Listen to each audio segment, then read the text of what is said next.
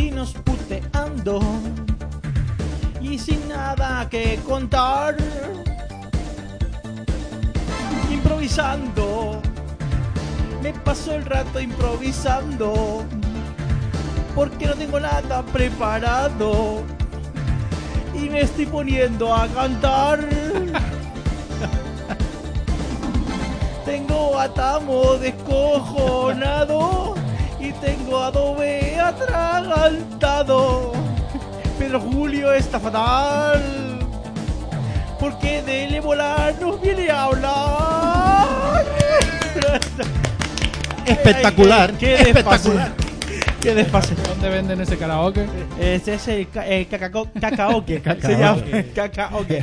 Bueno, pues bienvenidos a otro episodio más. Bueno, al segundo eh, episodio de nuestro Trollcast. Llevamos rajando. dos, llevamos dos meses ya. O tres, o tres y dos episodios. Pero vamos, no es que seamos vagos, es que somos gente ocupada. Entonces, claro, o sea, estamos ocupados jugando a videojuegos, estamos ocupados eh, pues de fiesta, en bares, entonces, cuando cuadra, cuadra. Entonces, bueno, voy a presentar al grupo de gente que tenemos, bueno, de gente, de energúmenos que tenemos hoy aquí con nosotros, que no son nada más y nada menos que Tamo Castellano. Hola, Mauron. Mira, Hola. Esa voz Estamos me- bien. Eh, En Mauron, efectivamente. Ay, ¿Quién metió, a Matías Prata aquí dentro? a mi tía Prata, que estoy aquí. A mi tía para. También está Dove, ¿cómo estás, Dove? Aloha. A los Homora, como dirían en Harry Potter. Harry Potter. ¿Ves? Lo he dejado loco. Y también en sustitución de José Luis Trujillo, que no ha podido estar con nosotros por motivos eh, que él solo sabe. Bien. Eh, bravo. Ah, ah, no. Pedro Julio, que lo hemos secuestrado desde Tokyo Station. Ahora, bien. Ah, bravo. Ah, bien, Y estoy preocupado. bueno, todos sabemos que te hemos secuestrado porque como vamos a hablar del ébola y tú eres el chungo que Sí. habla siempre de cosas chungas, el especialista. Pues, Un mal rollero. eh, exacto, el que la va liando parda. Me, me gusta que cuando piensen en la muerte y algo morboso se acuerden de mí. Hostia, ¿sabes? Pues sí.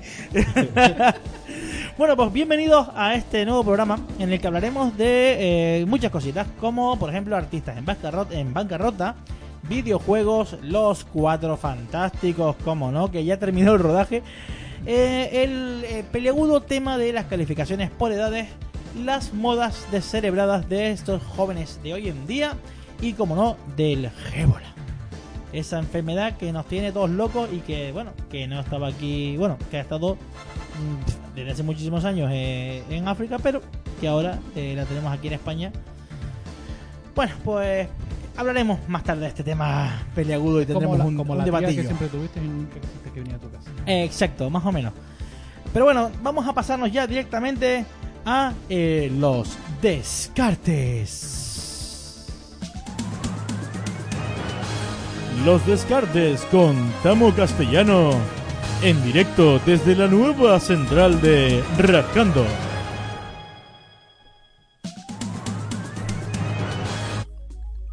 Efectivamente, Mauron, el perro de Esperanza Aguirre opina sobre la crisis.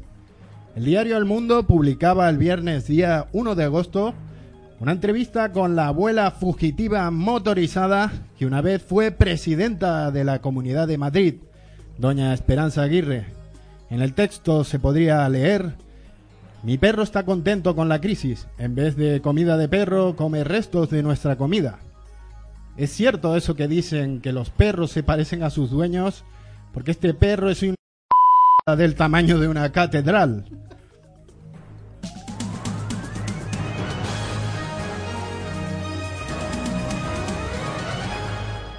Ya tenemos la primera imagen de Wonder Woman. Es diferente, es nueva, es dinámica y es del ejército israelí ya que Gal Gadot, la actriz que encarna el papel de la superheroína, sirvió en este cuerpo durante dos años y ya ha mostrado su apoyo a las tropas de Israel en el conflicto de Gaza. Esto quizá querrá decir que la nueva Wonder Woman solo empleará la, la violencia contra aquellos que vistan pañuelos palestinos, o sea, los palestinos y los simpatizantes de Podemos. El perro de Esperanza Aguirre está contento con esto.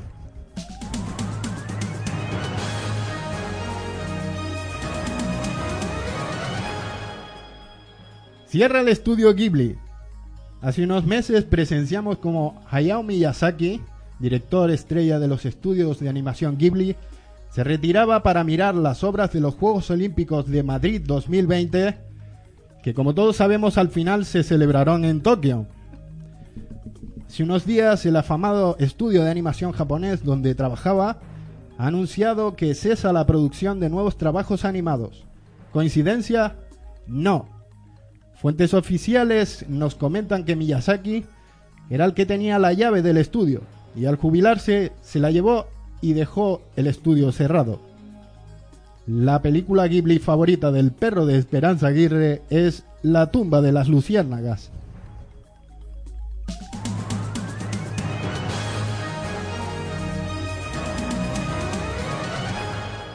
Drogas que se escuchan. Aparece un nuevo tipo de droga que se consume vía internet y con auriculares. Se trata de un archivo de audio que nos hará experimentar sensaciones similares a las que produce el LSD, la marihuana o la cocaína. Arrajando investigación, le gusta indagar en estos temas hasta el fondo y hemos descargado algunos de estos audios que iremos poniendo durante el programa.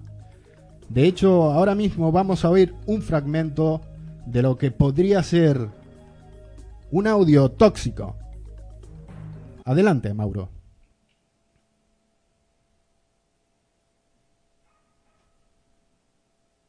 Tenemos problemas. eh, Es demasiado tóxico. Muy bien.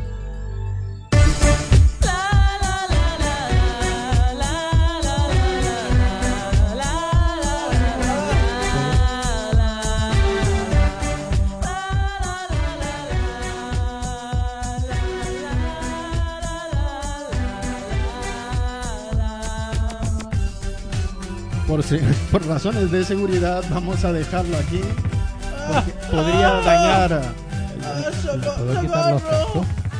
podría, podría dañar a nuestros a nuestro público.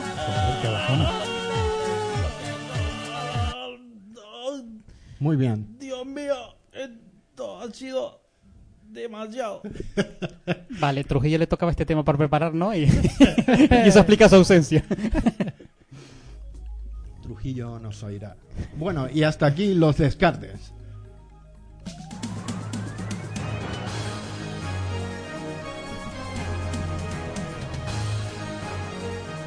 Los descartes con Tamo Castellano. Bueno, pues vamos a continuar con este programita y ahora vamos a hablar de artistas en bancarrota. Sí, señor. Eh, artistas que han tenido mucha pasta y por un motivo o por otro se la han pulido. Oh Dios. O, O se la han quitado. o se la han quitado Se la han o quitado. se la han evadido. porque bueno, pues este eh, este voy a hablar solamente de algunos de ellos porque ahí vamos, yo creo que no hay ni un solo artista en el que no, que no haya tenido problemas. de, de dinero, básicamente, y no sé por qué, aunque las excentricidades de muchos puede ser eh, La explicación. bueno, la explicación. Bueno, vamos a hablar un poquito de ello y Porque está sonando Superman. porque siempre suena Superman. si no- Acabo de quedar sordo. Eso es culpa del audio tóxico. ¿Eh? Yeah, sí señor, animemos ahora con este ritmazo. Pues al ritmo de Rigueira, como decían ellos, no tengo dinero. Ay, no tengo ni un pavo. Escuchemos un poquito. Qué ritmazo.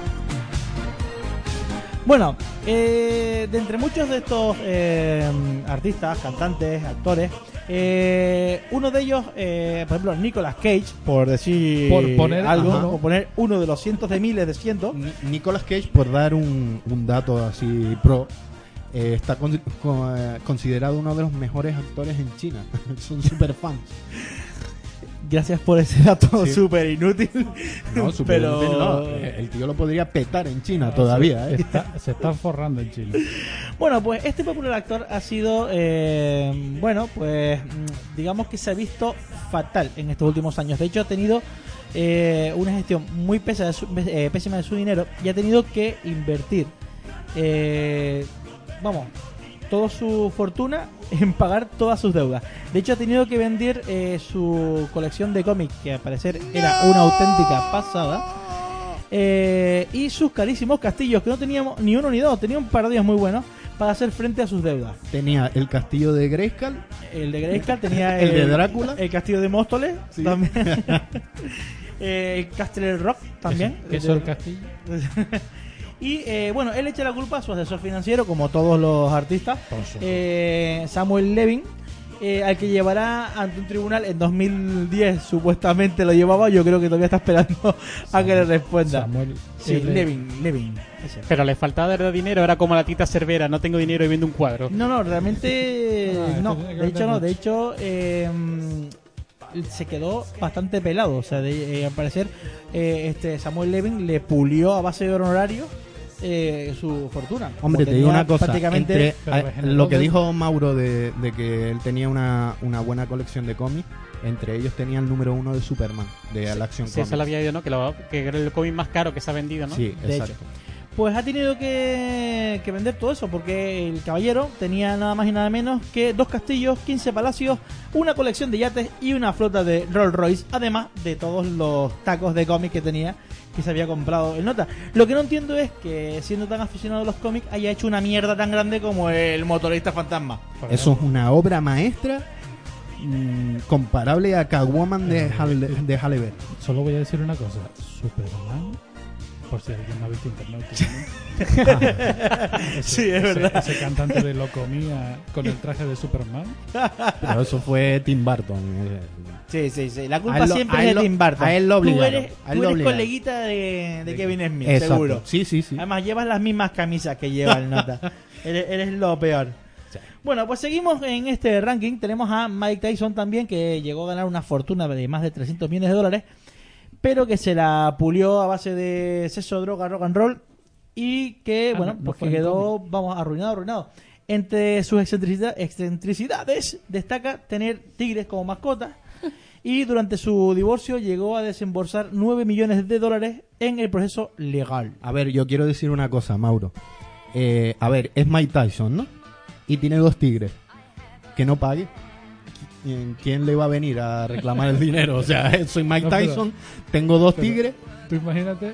Pero los tigres estarán muertos, si no tiene para darles de comer, se pero, van a vamos a- arruinar. pero, pero le da de comer cobradores. Pero, También. pero está bueno eso de. eh, Mike Tyson necesita defenderse de, de lo que sea, ¿no? Tú, vale, tú- bien. tú que Pero- tienes el mismo guion de Superman, ¿no? El de los osos polares que tenían que defender a, a Superman y la no, fortaleza pero, de la pero espérate. Si pones a un tío súper cuadrado a defender a Mike Tyson, ¿para qué? Si Mike Tyson se los puede limpiar en dos patadas. Pero a ver, cuando se divorció, ¿quién tenía la custodia tigre. de los tigres? Eh, esa es la pregunta. Esa es la pregunta. Bueno, pues este hombre se declaró en bancarrota en el 2003 debiendo 27 millones de dólares. Eh, unos 18 millones de euros. Ahí es nada. Los 50 euros que me debís a mí se los, per- se los perdoné. Menos mal, menos mal Porque- no te no, los quería ir a, no quería ir a, a par- pedírselos. A partir de la cara, ¿no? Sí. La siguiente en nuestra lista es Kim Basinger. Eh, una actriz que aparte de ser una mierda de actriz, pues no, no está muy fina. Eso es una La verdad, afirmación eh, un poco rotunda. Bueno, es mi programa y yo digo, opino lo que me sale De los cojones. Entonces, bueno, venga, voy a rectificar. Es una puta mierda de actriz. Muy bien. Vale, eh, aparte de ser una actriz de mierda, también era una mierda con sus finanzas. Tanto es que eh, sus problemas económicos comenzaron cuando le dio por comprarse un pueblo. Sí. O sea, Ah. le dio- estaba jugando a los Sims, se le colgó el equipo y dijo, esto es una mierda, me voy a comprar voy a un pueblo. real. Y se compró el pueblo de Brazelton Sí. en Georgia por 20 millones de dólares. Ahí vivía yo hasta que llegó Kim Basinger y me echó de mi casa. Bueno, pues al final eh, tiró el dinero a la basura porque más tarde tendría que volver a vender la ciudad por 700 mil dólares. O sea, perdió un poco de pasta. Luego más tarde, encima para colmo, eh, se negó a hacer una película en la que hacía de eh, uh, boxeadora, puede ser. De Kim Basinger. Hacía de Kim Basinger, bueno, entonces es normal. No, la última. Eh, sí, la película se llamaba Boxing Elena eh, y se comprometió, se comprometió a realizarla, pero debido a que las escenas de sexo no le molaban, decidió no hacerla. esto le supuso un gran problema porque tuvo que pagar de indemnización 8,1 millones de Por dólares dicho- por haber dicho que Nasty de Plastic con un contrato firmado. Así hizo la película con Sylvester Stallone y con De Niro. Pagar. ¿Qué quieres que te diga? Pero vamos a ver qué tenía las escenas de sexo. Estamos hablando de una mujer que ha salido desnuda en revistas, en películas. Sí. Y escena de sexo con su marido, ex marido Baldwin en alguna que otra película antigua. Lo que no sé es mm, qué escena de sexo sería o con quién. Seguro que el contrato pondría en plan de haría la película Ah. si saldría la película totalmente vestida y ella dijo "Mm, No, vestida yo ni de coña. Si no sale de torra, no hay nada. Vale, hago la escena. ¿Quién es el hombre? Ay, es poca morena. Hostia. Bueno, Michael Jackson eh, es el siguiente de la lista. Yo creo que aquí no hay mucho que opinar. Todos sabemos lo que hay con Michael Jackson. No, yo no Su- lo sé. No sabes. Bueno, pues su magnífico parque de atracciones eh, que se gastó un dineral y en el cual eh, llegó un momento en el que debía 27 millones de dólares de la construcción del mismo. Oh my god. Y eh, luego aparte, Pero para ¿a, qué, colmo, a qué no te lo pasabas teta allí? Bueno, que no. pene. Más bien pene. Bueno, te lo bueno, pasaba. dejen No, de acusar pena, a Michael de pena, Jackson de de cosas. pena. Ese, ese, Te favor, acusaba ese de mito, pena. vamos, ese, pit- ese mito vamos a sacarlo fuera. Bueno, también se gastó 6 millones de dólares en un documental sobre su vida llamado Living with Michael Jackson. Ah, y coleccionaba momias. Entonces, bueno, pues. No, la momia es verdad, ¿eh? Es que las momias son caras de, de, de mantener, joder. O sea, tú imagínate un faraón de. ¿Tú sabes lo que come un faraón? O sea, y, y- y el séquito que tiene es un puto Pero faraón. sí te puedo decir que lo del documental era por buena publicidad, porque le hicieron un reportaje de mierda desde Inglaterra. Y, y ese documental que él se hizo hacia, hacia sí mis- mismo, pues era para darle buena publicidad, entre comillas. Que Pero se creo- gastó una pasta que te cagas Sí, para sí. que la gente dijera... 6 "Ah, millones de dólares. O sea, que contrató cámaras de oro. al final el mono que tenía heredó algo o no. Que No, no. él se está que preguntándose dónde está buscando a la madre de Marco. Está junto con los tigres del otro. del otro. Eh, hay varios actores, y bueno, pues yo qué sé, Val Reynolds también, que bueno, que el tipo debía 10 millones de dólares y que se declaró en bancarrota en el 96 tras su divorcio porque debía Hacienda lo más grande, bueno, la Hacienda mm, americana, por así decirlo. Donald Trump también, aunque bueno, ahora el tipo tiene un pastón de tres pares de cojones, pero llegó a estar eh, a punto de, vamos, de, de quedarse en el sitio. Gary Coleman, eh, Webster, famoso Webster, también se arruinó eh, por la- malas gestiones financieras.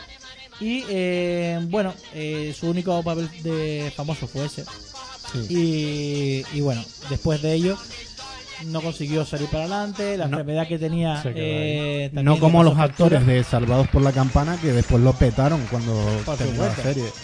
Solo había que Hombre. afeitarse las cejas. en Showgirl la petaron Bueno, en La Showgirl la la petaron. La Hombre, verdad. yo creo que el único ejemplo que se recuperó creo que es Will Smith, ¿no? Que se arruinó dos veces y se ha recuperado. Sí. Luego, no y Donald Trump Donald Trump también ahora el nota está vamos Sí, pero Will Smith lo ha hecho dos veces. Se ha arruinado dos veces y se ha recuperado yo, dos yo veces. le- yo les gano a todos.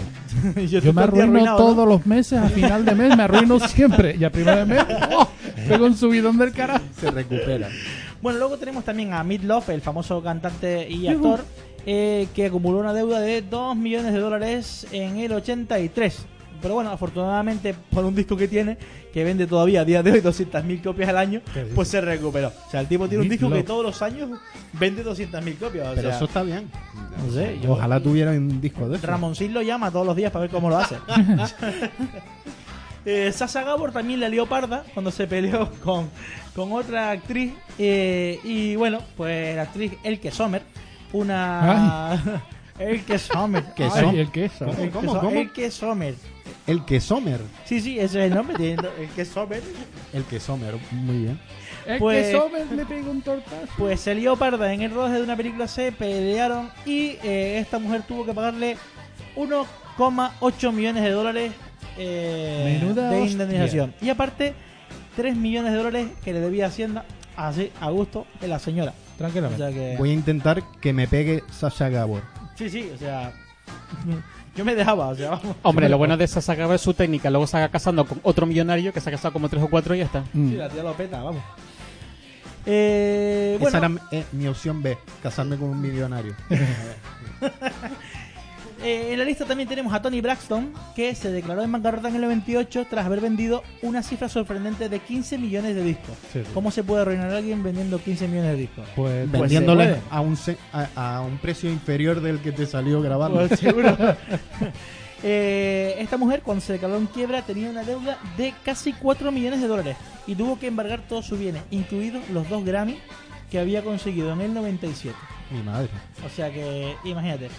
Eh, bueno, al final Tony Braxton volvió a firmar un contrato en el 99 y ganó 25 millones de dólares por ese, ese trabajo.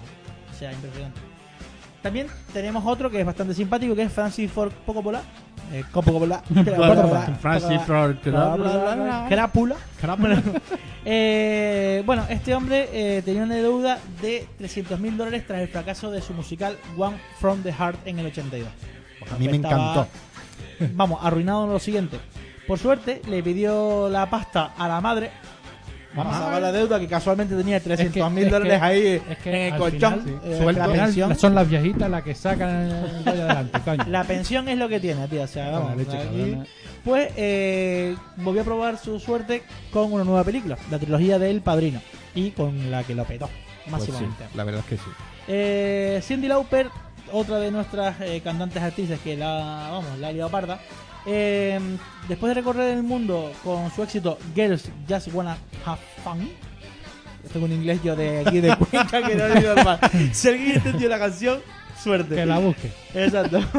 Tenía una banda de rock, se llamaba Blue Angel. Eh, tuvo un, vamos, un fracaso que lo flipas y su representante la demandó por 80 mil dólares en aquella época cuando ella tampoco era precisamente muy famosa. Su representante. Eh, se declaró, sí, sí, su- debió ser una mierda enorme la canción. Joder.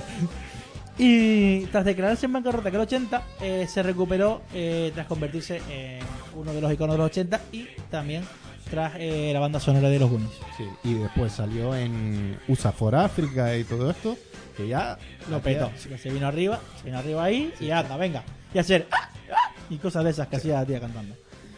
Eh, otro que, bueno, que no es actor, ni director, ni mm, cosa, eh, pero fue presidente. Eh, hablamos de Abraham Lincoln. Ajá. Eh, eh, Lincoln debió declararse en quiebra en el 83, eh, perdón, en 1833. Sí, Ah, en el decía yo. 83. El En vampiro. el 83. Estamos hablando de... A ver, en el 83 del 33. Cuando, o sea, cuando, cuando llevaba el pelo cardado, las Las hombreras hombreras, típicas de Abraham Lincoln. actuaba y poritos. lo comía, tal, era, de- era uno de los abanicos. Era una de las momias de Michael Jackson que se despertó. Pues este hombre eh, se pasó 17 años devolviendo dinero a amigos y familiares que le habían ayudado a abrir un negocio. Oh, Dios. Tardó 30 años en pagar la deuda y convertirse en su mayor anhelo de convertirse en presidente de los Estados Unidos. Muy bien. El sueño americano. Sí, Eso Fue decía, Mano, posible. eso decía Manolo Vieira. Te tengo apuntado en la libreta para darte el dinero. por eso sí. Bueno, pero ¿por qué ocurre esto? Vamos a ir abreviando ya porque se nos va el tiempo. Porque los actores, actrices y este tipo de gente son unos auténticos salvajes. ¿Inepto? Eh, y, y a veces yo creo que cuando uno tiene dinero pierde la percepción de la realidad. Y como por ejemplo, eh, los Beckham. Los Beckham eh, de Victoria contrataron a una persona por 1.800 euros para que abriera los regalos de Navidad por ellos. Bien. ¿Y le puede, alguien le puede pasar mi número de teléfono a esa gente, por favor? Para que los contraten. Yo abro todos los paquetes que hagan falta con eso. Yo, Eh, yo había oído, por ejemplo, que Beckham, por ejemplo, tiene una manía de comprar las cosas dos por pares. Tienen que ser números pares. Entonces, se compra un coche, tiene que ser par. Unos tenis par, unas camisetas lo mismo. Aunque no solo le vale con que la matrícula sea par. Así está la mujer contenta. Sí, sí. El- Bueno, basta. Eh, como había comentado antes, eh, Michael Jackson pues coleccionaba momias que costaban un pastón Sí. y así y partituras eh, originales de, de cantantes o Sí. actores. De los Beatles. Eh, los y el Elvis Presley. Sí. Pues eh, Marilyn Manson es otro que también la lía parda, eh, que no te se gastaba la pasta en comprar objetos nazis o, eh, por ejemplo, el, el esqueleto de una joven china. O sea que, imagínate. Después, eh, también se llegó a decir que se había quitado, quitado costillas para practicar, eh, practicarse a sí mismo una, una fellatio. Para el final Eh, feliz sin pagar, ¿no? Exacto. Pero, mm, bueno, nunca se sabe dónde acaba la ficción y dónde comienza la realidad con, con este tipo de, de Sí. personajes, ¿no? Jennifer López, bueno, pues Jennifer López se gasta 3.000 euros al mes en depilarse las cejas. Ay, pues, Eh, Pues sí, sí. que las tiene frondosas. Pues sí, yo no quiero pensar lo que se No gastará son- en depilárselo de abajo. O sea, si eso con la ceja, pues imagínate tú. Eh, pide siempre que no la dejen sola en el ascensor y que cuando salga del hotel debe estar rodeada de guardaespaldas. Además exige una suite real y un sillón, un sillón especial para maquillarse. Oh my god. Yo todavía me he quedado con la depilación. Eh, después también eh, tiene la costumbre de cuando se va de compras pedir que cierren el centro comercial para ella sola. Ajá. Ah. ¿Y, cómo, y si lo cierran, ¿cómo entra? No sé, se quedará en la calle. Hombre, eso lo hacen muchos muchos millonarios, ¿no? Sí, sí. Aquí hay un jeque árabe también que hace lo mismo, que tiene hay un supermercado que es un helipuerto para que él llegara, se pusiera en el techo, vaciaban el centro comercial, entonces él bajaba y hacía las compras. Sí, Pues, eh, viene los fines de semana a casa y me echa. Directamente Cepete se Es queda como, Vi- Kim Basinger, que ir. vino a mi pueblo y me Sí, echó de mi casa. Julia Roberts, eh, vamos, la, también es un, un poco petarda. Sí. Eh, se baña únicamente con agua mineral, o sea que los de Fontaine tienen que estar contentos. Sí. Eh, y se dice que ha llegado a amenazar con suspender rodajes si no se adaptan las cañerías del set para que pueda hacerlo. O sea, no basta con que le llenen la botella con garrafones de, de Fuente Alta, sino que además tiene que la cañería funcionar. Eh, los Rolling Stones son otros también que no vea. eh, siempre piden decenas de coches, varios camerinos y más de 600 toallas y cientos de litros de alcohol. Yo ahora, eh, pensándolo, para seguir en este podcast, voy a exigir que los grifos tengan clipper de fresa.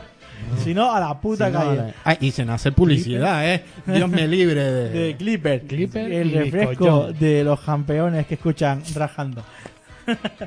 Eh, también incluyen una mesa de ping-pong, pinball, flippers, videojuegos y una sala de primeros auxilios. O sea, Oiga, Eso es por el alcohol, ¿no? no, yo creo que es por la edad. O sea, Por, yo, por el, al- por el alcohol y las toallas. yo siempre he dicho que jamás en mi vida compraría una entrada para un concierto de los Rolling Stones porque es como invertir en bolsa. O sea, los tíos se te mueren por el camino y las jodiste. A ¿Cómo? tomar por culo 70 euros. ¿Cuál es el secreto detrás de tanta toalla? no sé, pero 600 toallas son, Son muchas toallas. muchas, pero- Eh, Paris Hilton, bueno, pues, ¿qué voy a decir de, de Paris Hilton? Eh, tiene un guardaespaldas que vela por su seguridad 24 horas al día, un todoterreno, permiso para llevar armas, una habitación rodeada de velas y flores donde además hay un espejo de cuerpo entero y mariscos con ketchup de aperitivo. Marisco con ketchup. Ketchup, Me interesa el arma. ketchup. Te gastas un dineral En marisco. En y luego marisco- le echas ketchup. ketchup. Muy bien.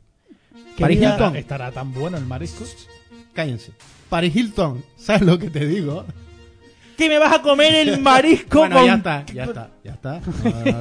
Mojo verde, pues me preocupó lo de que Paris Hilton tenga licencia de armas, ¿eh? sí, Coño. Es que Pero lo que bueno, más me tiene preocupa licencia, es pero qué no tipo lleva de arma. arma tiene. Igual. Porque La ketchup. pues, se- Lleva, Yo- un, lleva un CD encima de su propio disco. O sea, ese es un arma de destrucción masiva. Yo me lo imagino con un bazooka rosa o algo de eso. Lanzando bolsos. ketchup. ketchup. ketchup. Pero Pero a ver, voy, a, voy a seguir. Voy a seguir.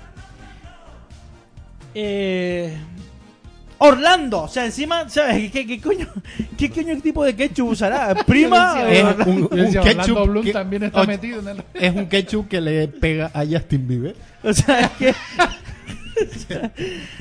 bueno, además la cantante y empresaria estadounidense Eso. se me atragantó la lengua al decir empresaria. Eh, gasta una pasta enorme en adquirir un trozo de tierra junto al nicho de Marilyn Monroe para enterrar a su cerdito. Oh.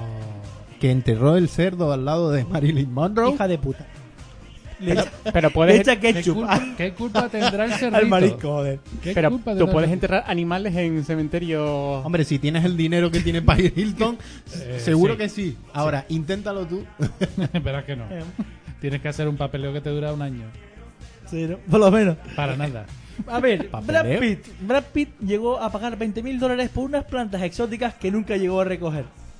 Bad Prit. Ah, O sea, Sí, eh, bueno, pues eso lo hace la una, gente. Una normal. planta ahí Sí, y se olvidó. te voy a vender unas, unas plantas que, Unas que cuando les da la luz del sol dicen hola. Las Te- tenía suelto el hombre y ya está. ¿sabes? Eh, bueno, después aquí también hay una muy curiosa que es eh, Sandra West, que es un miembro de la alta sociedad, una ex miembro de la alta sociedad de Beverly Hills, eh, viuda de un empresario de petróleo que pidió ser enterrada en, atención, un camisón de encaje cerrada en, eh, sentada en el asiento frontal de su Ferrari azul Ajá. y la petición fue escrita a mano, fue eh, una batalla legal brutal, porque su hermano se negaba, porque se arriesgaba a perder 190 mil dólares de su herencia si no cumplía este requisito. Oh, Dios mío. Dos meses después, el juez ordenó que el funeral se realizara tal y como West había pedido, por lo que fue vestida con un camisón, colocada en el puto coche y luego fue enterrada en una gran tumba en el cementerio de San Antonio, Estados Unidos. Espérate, espérate. Hay un puto. Ferrari Sí. enterrado, No, pero a mí lo que me preocupa es que dijiste dos meses después. ¿sí? O Es sea, decir, imagínate el ye- cadáver. eh, eh, estaba un poco Las desmejorada Las cuando fueron a enterrarla con el A mí, a Ferrari, mí lo ¿no? que me sorprende es que haya un Ferrari azul. No, a mí lo que me sorprende es que ese Ferrari ya no esté por piezas levantado de allí. Azul. Tiene el cadáver. Todos los Ferrari son rojos. azul. Sí, lo pintó. Brad, Brad Pitt le fue a comprar las, flores para el, el- entierro. y la momia la tiene Claro, y tardó dos meses en enterrarle, y claro, al final le ves. Y por último lugar, para ya acabar con el tema, la, nuestra querida amiga Marraya que raya. Mariah Carey. María Carey. Mm. Eh, bueno, esta tipa tiene un especial amor por su perro y el animal viaja solo en jet privado o en un Mercedes que tiene para tiene- él. Como tiene que ser. Hijo de perra. ¿Vale? Además, se baña siempre con él. Y para compensar lo de meterse en la bañera con un perro, el agua tiene que ser francesa. Ah, porque Porque en Francia. eh, los perros son más eh, limpios, ¿vale? claro, eh, eso. De- del grifo francés. Exacto, o sea, chiquita la. zumbada. Eh, lo peor de todo es que ahora entiendo el perro de Esperanza Aguirre. Le- Y bueno, y como última costumbre pedir sales del mar muerto para hacerse un peeling casero en los momentos y lugares más inoportunos. Y hasta ahí puedo leer. Manda cojones, hay que ser gilipollas para tener esta pasta y gastarla Mira, en no me- mierda, no me ¿eh? extraña que los tíos entren en bancarrota y el 90% de la bancarrota esa que has comentado es porque han contratado a Peña que les ha llevado las cuentas. Han visto las mierdas que se gastan y dicen, Esto de la espérate fiesta. tú que me voy a forrar. Espérate, 20.000 euros en flores que no fue a recoger nunca. No. Mira, que me devuelva el dinero, que no quiero las flores. ¡Buah! 20.000 pavos al bolsillo. Listo. El gestor de Brad Pitt es un crack. Yo lo que flipo es las cosas que se pueden comprar, porque lo de Marilyn Manson que compró el esqueleto de una joven china, Sí, sí. eso que fue en eBay. Sí, no sé. O se fue allá y la vio y hizo, coño, medio lo llevo a casa. O sea, Coño, pues no huele mal. es lo que tiene. Bueno, Pero bueno, vamos a continuar con eh, nuestro programa y vamos a dar paso a nuestro querido amigo y vecino, eh, Bien. Ah. que va a hablar sobre Nintendo y sus videojuegos y la política de Nintendo de pasar como el culo de, De todos. digamos, bueno, todo el mundo ya sabe, o el que sea más o menos mínimo, mínimo aficionado a tener una consola y, y- y gustarle un poquito al mundo de los videojuegos, sabe que Nintendo desde hace un buen par de años sus consolas son Caca. Sí, pero en cuestión a jugabilidad son las mejores. Sí, correcto. Pero bueno, de todas formas, en este, ketchup. Ketchup. En este, Son ketchup, ketchup, ketchup. en este caso, eh, os voy a poner un par de noticias que eh, me han impactado, digamos, las eh, me han impactado. Abriste la puerta, te dieron las noticias en la cabeza En el ¡pa! careto. y te impactaron. y ketchup. Pues eh, simplemente os voy a hacer una- un pequeño resumen de la historia de Nintendo para que se vea, sepáis de qué va Nintendo y el alcance económico que tiene Nintendo. Para me que- hace gracia porque Dove está hablando de lo que va a hablar. Habla directamente del tema. es como que estás haciendo una introducción que es más largo que el tema que vas a hacer. Mm, Bien, perfecto. Rajando. Exacto. que me pues- perdone que lo tengo al lado. No, no, no, no te preocupes. que, al- que alcanzo. Arkansas. Alcanzas. Bueno, en este caso, a ver, Nintendo eh, fue una empresa que se creó eh, no en cuestión al mundo del videojuego, ni electrónica, ni nada por el estilo, sino que fue fundada por eh, un japonés, Yamauchi, y eh, hacían barajas de cartas. Simplemente a saco cartas y productos de, limpieza de, de corta uñas o cosas así muy, muy banales, hasta que luego fue refundada al cabo de unos 40 años después por uno de los mm, bisnietos y eh, lo convirtió en un burdel y parada de taxi.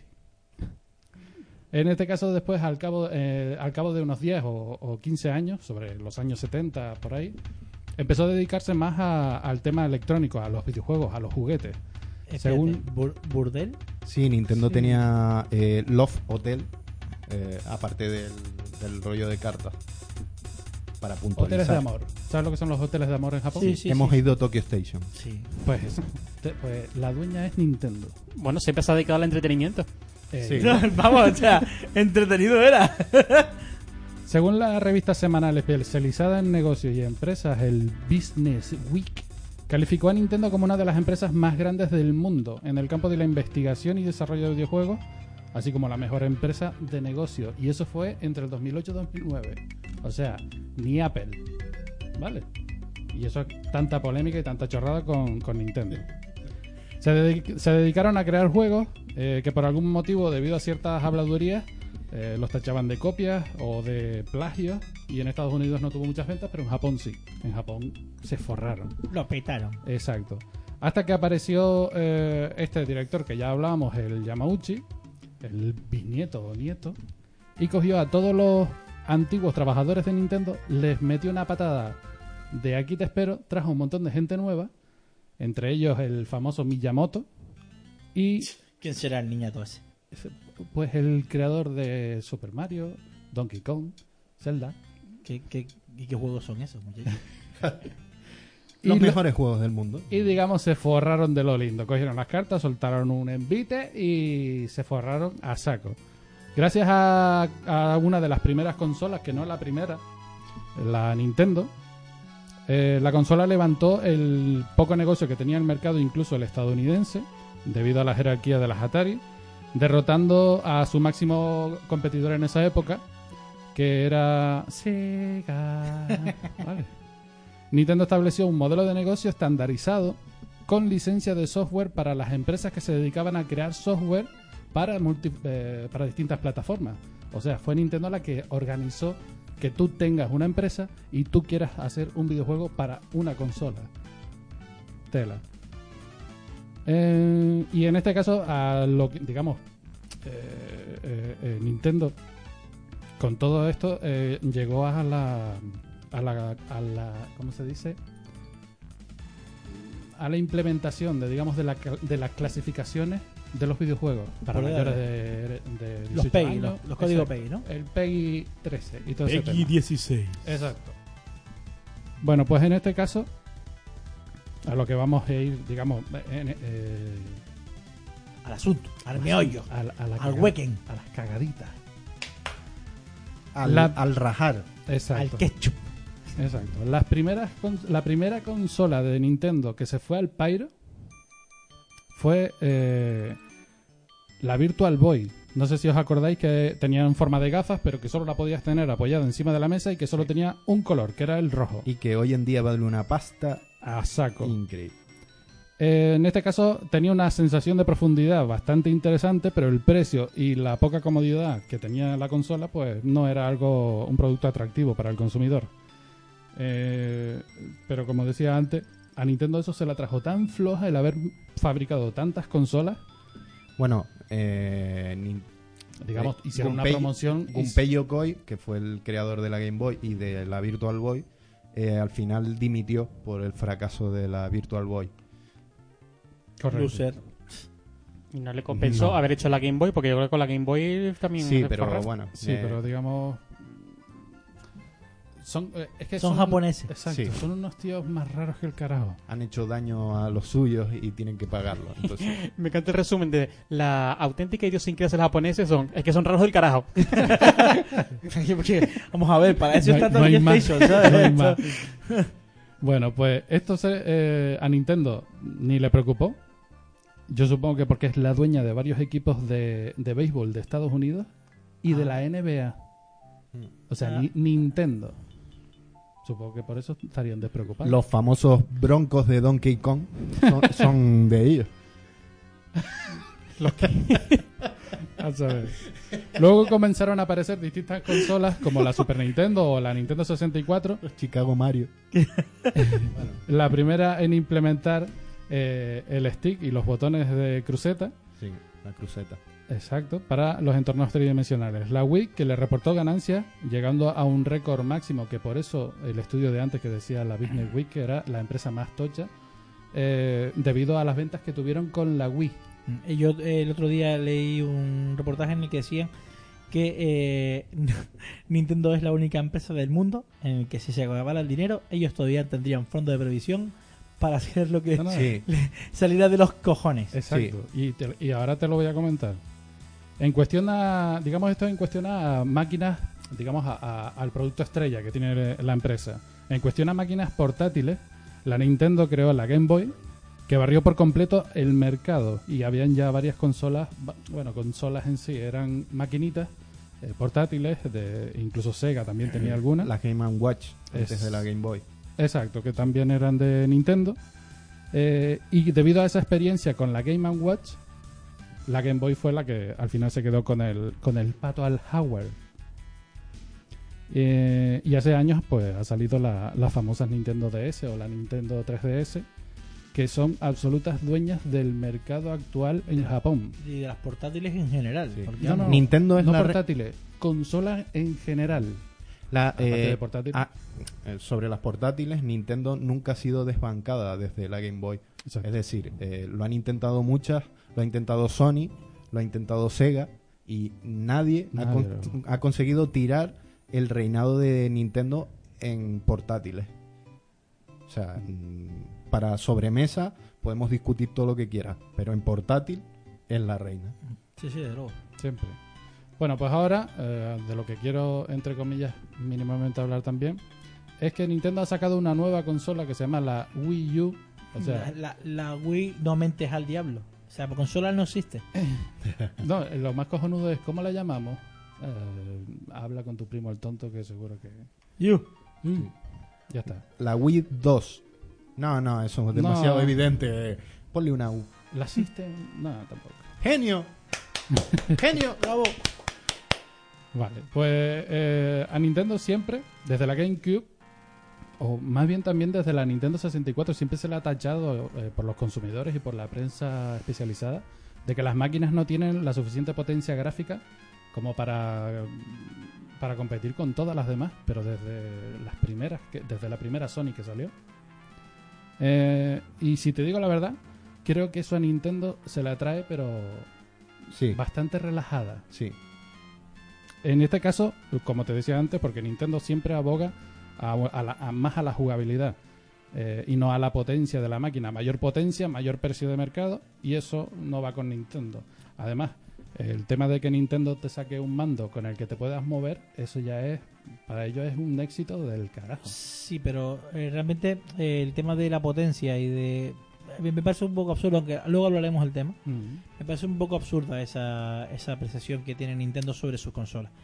Porque no es realmente cierto, a mayor potencia, mayor tal, mm, no, más No. caro no hoy, tiene nada hoy en día tú te crees eso. Yo digo una cosa, mm, a mí me parece estúpido que teniendo eh, la capacidad de hacer algo gráficamente aceptable, sigas haciendo las mierdas que haces con tu... Pero no es una mierda, o sea... es una mierda, no, tío. no, Tú lo no, que no puedes tener Nintendo, es a ver, un estándar de, de No. 1980 por, Pero es que Nintendo... 1024 y que tú estés Vale. eh, todavía sacando consolas a día de hoy que su máxima resolución son 354 por 640. Sí. Eh, tomas por culo. Vale, pero es que Nintendo tiene otro estándar. Es decir, eh, El Nintendo... estándar de dejar ciegos a todos los niños del mundo. y ni- Nintendo, de, históricamente, eh, cuando se creó Nintendo, eh, la filosofía fue que los juegos no lo hacían técnicos, los hacían los artistas. Y de por ahí eh, viene toda la historia de Miyamoto, que no es un técnico, no es un programador, es un artista, un artista al que llamaron para hacer videojuegos. Son videojuegos jugables y eso es lo que precisamente Tú- tú has le preocupa a Nintendo. Claro, y tú has intentado jugar con una Wii en una pantalla de tubo. Yo sí. Porque en el 90% de los juegos eh, que sacaron durante su etapa de Wii cuando salió, las pantallas planas todavía no estaban eh, muy estandarizadas y no se lee una mierda. Intenta jugar tu Monster, Heart- un Monster Hunter Heart, Monster Hunter Hunter. e intenta leer un diálogo. Sí, sí, sí, sí, eso me parece bien. Lo que pasa es que eh, eso, Nintendo no va, eh, vamos a ver, eh, históricamente la filosofía de Nintendo siempre ha sido la misma, no ir hacia donde van los demás estándares, sino crear el suyo propio. Sí, y, y- es lo que siguen haciendo. Otra cosa, gilipollas. no, no, no, no, no. Nintendo Bueno, tiene Yo considero que sí. Acabo de oír la música del Castlevania y os voy a cortar porque sois unos tocapelota. Cállese. Así que. así que Nintendo, según eh, Wall Street, ese famoso. La ventita esa que De está eh, allí. eh, estaba en crisis económica en el 2011. O sea, del 2008 al 2009 pasas a ser la empresa más tocha y más grande que hay en, en todo el planeta. Y pasas a estar en crisis en 2011. De esa cifra no se sale ni bien parado. Y otro punto más, cuando salió la Nintendo 3DS, la primera consola que, que tenía 3D en la pantalla sin tener que utilizar ningún tipo de gafas ni nada por el estilo, la consola no tuvo mucho éxito a su, digamos, a su primer modelo. Pero sale una segunda generación, o sea, con el mercado implementándose ya con la 3DS, sale una segunda generación, o sea, todas las máquinas de primera generación que le den por saco, La tomas por culo. metemos la segunda generación que no es ni la famosa XXL ni nada por el estilo. XX eh, sino simplemente es una, una pantalla con mayor resolución. Y ya está. Y esa la empezamos a, a- a vender. Y el que te traiga una DS o una DSi una Nintendo de las antiguas pues te damos entre 60 o 100 euros y compras la maquinita nueva Ahí, mira, en esa, en esa política sí que la, eh, Nintendo me toca las narices bastante. y es que, por ejemplo, eh, saca la Nintendo DS, luego saca la Nintendo DSi, después saca la Nintendo eh, DSi XL y vas sacando formatos de, de, de DS, ¿no? Cuando llegó la 3DS, eh, sacó la normal, la de pantalla pequeña. Mm. Y entonces yo dije, teniendo la XL, que es superior, una pantalla más grande, eh, no sé, me pareció superior la consola. ¿Por qué vuelven a, a vender una 3DS con la pantalla pequeña? Y yo lo que pensé fue, este lo que quiere es que me compre dos versiones de la máquina. Es decir, este lo que quiere es venderme la 3DS y luego de un tiempo sacar la XL, la 3DS XL. sí. Eh, cuando siempre lo dije, no me voy a comprar la 3DS hasta que no salga la XL. Y Nintendo en todos los comunicados decía que no iba a haber una XL. por supuesto De hecho yo leí que lo negaban dos semanas antes de sacar la 3DS XL. Y cuando me la compré, me compré directamente la XL. Eso a mí me toca las narices. Que me quieran vender la misma consola Tres veces. tres veces. Porque ahora sacan la 2DS, ¿vale? Que ni siquiera se puede cerrar la pantalla. Una mierda la, tienes que llevar abierta. Y vamos, a mí me parece una política de dame tu dinero. Nintendo tiene una política bastante rancia. Eh, personalmente, yo creo que ellos han ido a su rollo en el, en el mundo de los videojuegos. Siempre. Y, y yo creo que en cierto motivo lo están haciendo mal. Lo están haciendo mal porque eh, tú no puedes luchar contra la corriente tampoco. Yo, no puedes ir de más papista que el papa y decir yo hago lo que me salga de los cojones a pesar de que el mundo sigue avanzando. Porque lo cierto es que eh, es Nintendo legítimo, nunca ha tenido una consola a la altura de las demás. No. Nunca. Y no, me lo No. puede, y no me lo puedes justificar, no me lo puedes justificar con el tema de la jugabilidad. No, ¿Y- de y las la an- Super las Nintendo antiguas- qué fue? Las antiguas sí. a ver, Ah. ha- hablemos de ahora. Ah, vale, vale. en su vale. época, pero es que Super Nintendo estaba a la misma par que estaba con, con la Mega Drive. Mm, Estaban las no, dos. técnicamente era superior que la Mega Drive. Sí, pero bueno, Otra pero cosa era- es pero cada uno. de yo 16 soy de, bits, yo soy dos. ceguero, ¿eh? Pero, sí, pero, pero son consolas de 16 bits, las Vale, dos. vale. En su momento, es decir, en esa época iba con, con la generación. Pero vamos a ver. Llegó un momento en el que salió eh, la Play 3, salió la Xbox y ellos sacaron una PS2 modificada con un mando que se movía.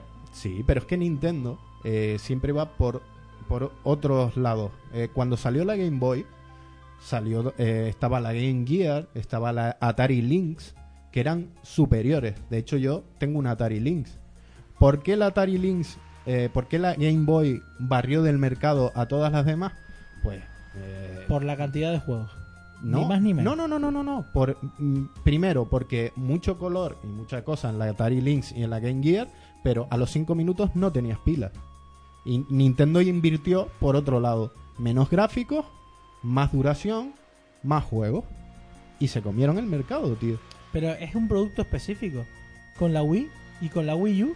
Pero O sea, la Wii ¿tú me U decir es tú lo que- mismo. que tuviste la Por- oportunidad de sacar una consola como la Wii U en la que gráficamente podías barrer a todos los demás porque cuando la sacaste todavía no habían ni se habían presentado ni la PS4 ni la Xbox One y sacas la Wii U que es una consola que tiene la misma potencia que una Xbox 360 con un mando de mierda que no lo quiere ver ninguna compañía Ese- que todas las compañías le han dicho métete tu mando por el puto culo nintendero ¿eh? porque es lo que ocurre de verdad Vale, pero a ver, eh, eso tiene un porqué. Eso tiene un El porqué. porqué es que se salvó el culo el Iguata este de, Sí, de milagro. De pero- milagro. Pero, eso tiene un porqué. Históricamente, en Nintendo, el, el Hiroshi Yamauchi, que es el que estaba hablando Roberto, que era el presidente de Nintendo en su época, Hiroshi Yamauchi eh, mm, hacía firmar un contrato en la época de la NES y de la Super Nintendo, hacía firmar un contrato de exclusividad a las third parties, o sea, a todas aquellas compañías que querían hacer juegos para Nintendo. Nintendo en aquella, época lo estaba petando, o sea, eh, no había nada que no fuera Nintendo en aquella época, en la época de eh, Nintendo Entertainment System, NES, ¿vale? Entonces, ¿qué pasó?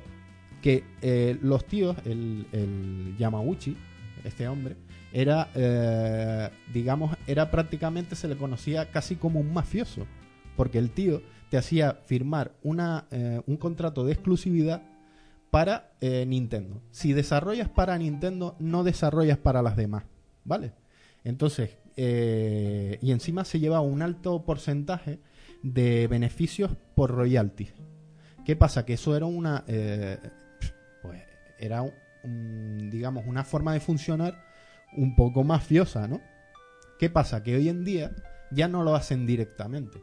Es decir, hoy en día no te van a decir, "Oh, eh, eh, eh, usted, eh, si, si desarrolla para Nintendo, no desarrolla para los demás. ¿Por qué? Porque las compañías le van a decir, mire, váyase usted a pasear al perro. Vale, entonces, ¿qué han hecho? En la Wii U y en la, y en la Wii normal, ¿no?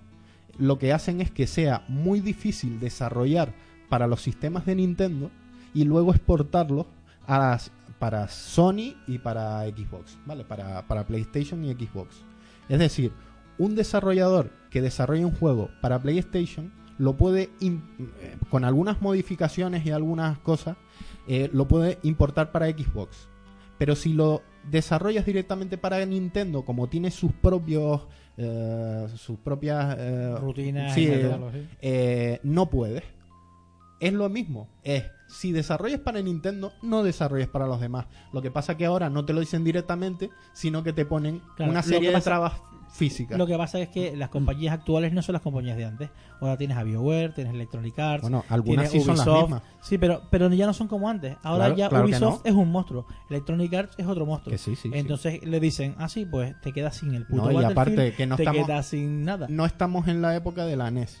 Y otra, otro problema que hay es que, por ejemplo, eh, su periférico este, la famosa pantalla táctil, eh, vamos a ver, señores de. Nintendo, yo, yo lo entiendo porque ellos inventaron la cruceta, inventaron un montón de cosas. Y con la Wii les funcionó. Se vendieron millones de Wii, pero es que con la Wii U eh, lo que pasa es que te están pidiendo que tú cuando eh, desarrolles un juego lo desarrolles para el mando que tienen. No adapta el mando a los juegos, sino el juego quieren que lo adapten al mando. Y entonces las desarrolladoras no les interesa.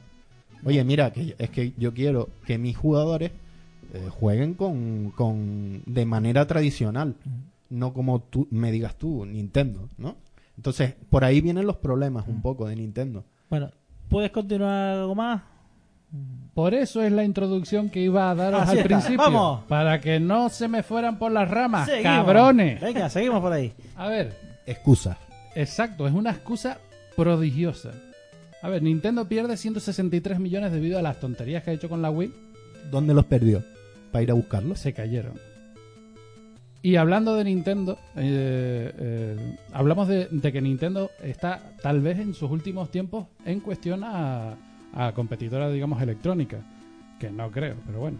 La compañía japonesa de ocio electrónico eh, ha cerrado este ejercicio fiscal de este año, que fue sobre marzo, con las pérdidas que os decía de 163 millones. Y, y lo más cojonudo es que ellos tenían previsto que iban a vender alrededor de 9 millones de consolas en dos años. La consola salió en el 2012. eh, en cuestión estamos hablando de la Wii U. Y solo han vendido dos. Normal. Mola. Dos Wii U. Dos millones. Ah, vale. Y ahora en estos últimos meses... La de Iwata y la de. Y resulta que la en, estos últimos meses, debido a que ha salido el Mario Kart 8, la consola, digamos, haciendo un cierre de, de año en junio, eh, se han vendido 6 millones de consolas en total. y todo por un juego. Un juego del, que está guapo, que está bien, que está bastante, pero vete a tomar por saco. Pero que no deja de ser el mismo juego que estaba en la Wii. O sea, no, no, que estaba... Deja- eh, desde dejen Nintendo dejen que 64. salga el Zelda y hablamos. sí. Esa es otra. Bueno, eh, como comentaba, a día de hoy se han vendido unos 6,7 millones de máquinas, que comparados con las demás consolas, tela, ¿eh? Las demás consolas las superan todavía y solo llevan un año menos que ellas en el mercado. Y a lo que quería hablaros es en cuestión de las noticias internas. Debido a todas estas tonterías que tiene Nintendo y a todas estas boberías y demás, resulta que ahora eh, Nintendo dice que nada de relaciones afectivas en sus juegos virtuales. Hay un juego que se llama el Tomodachi Life, Es verdad, correcto. Anteriormente el Tomodachi Collection, que por lo visto tenía unos personajes masculinos que podían bañarse juntos en la bañera, eh, tener, eh, digamos, casarse y adoptar hijos. Pero en Japón eso está prohibido. O sea, o lo quitas o te arrancamos la ketchup. Las Tomodachi Live. La Tomodachi Tomodachis. 22. tal. Bueno, Pero es curioso, eh, sobre eso, eh, no sé si lo vas a comentar. ¿Cómo se creó ese...?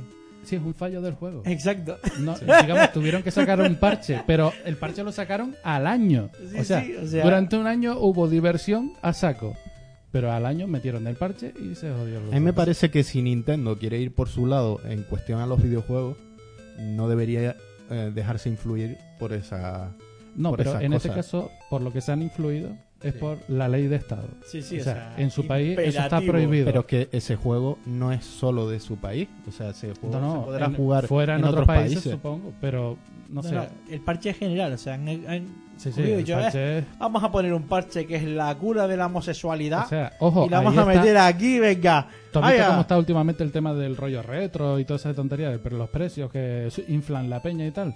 Pues el que tenga ese juego sin parchear va a ser la bomba. De dentro de un par de años. bueno, ¿qué coño? De hecho, ya. Bueno, pues esa es una de, la- de, la- de las noticias super gilipuertas que tiene Nintendo. Y Noticias otra, Gilipuertas gilipuertas. por Dobe. Y la siguiente es que la plataforma, digamos, eh, la Wii y la DS o la DSi también, tenían una plataforma online en la que tú podías jugar conmigo y vacilar. Jugar conmigo, Mm. Ay, fo, eso es latino, ¿no? Eh, a ver, a ver. Los sonidos tóxicos los pongo yo y Ya está. y ya... A ver.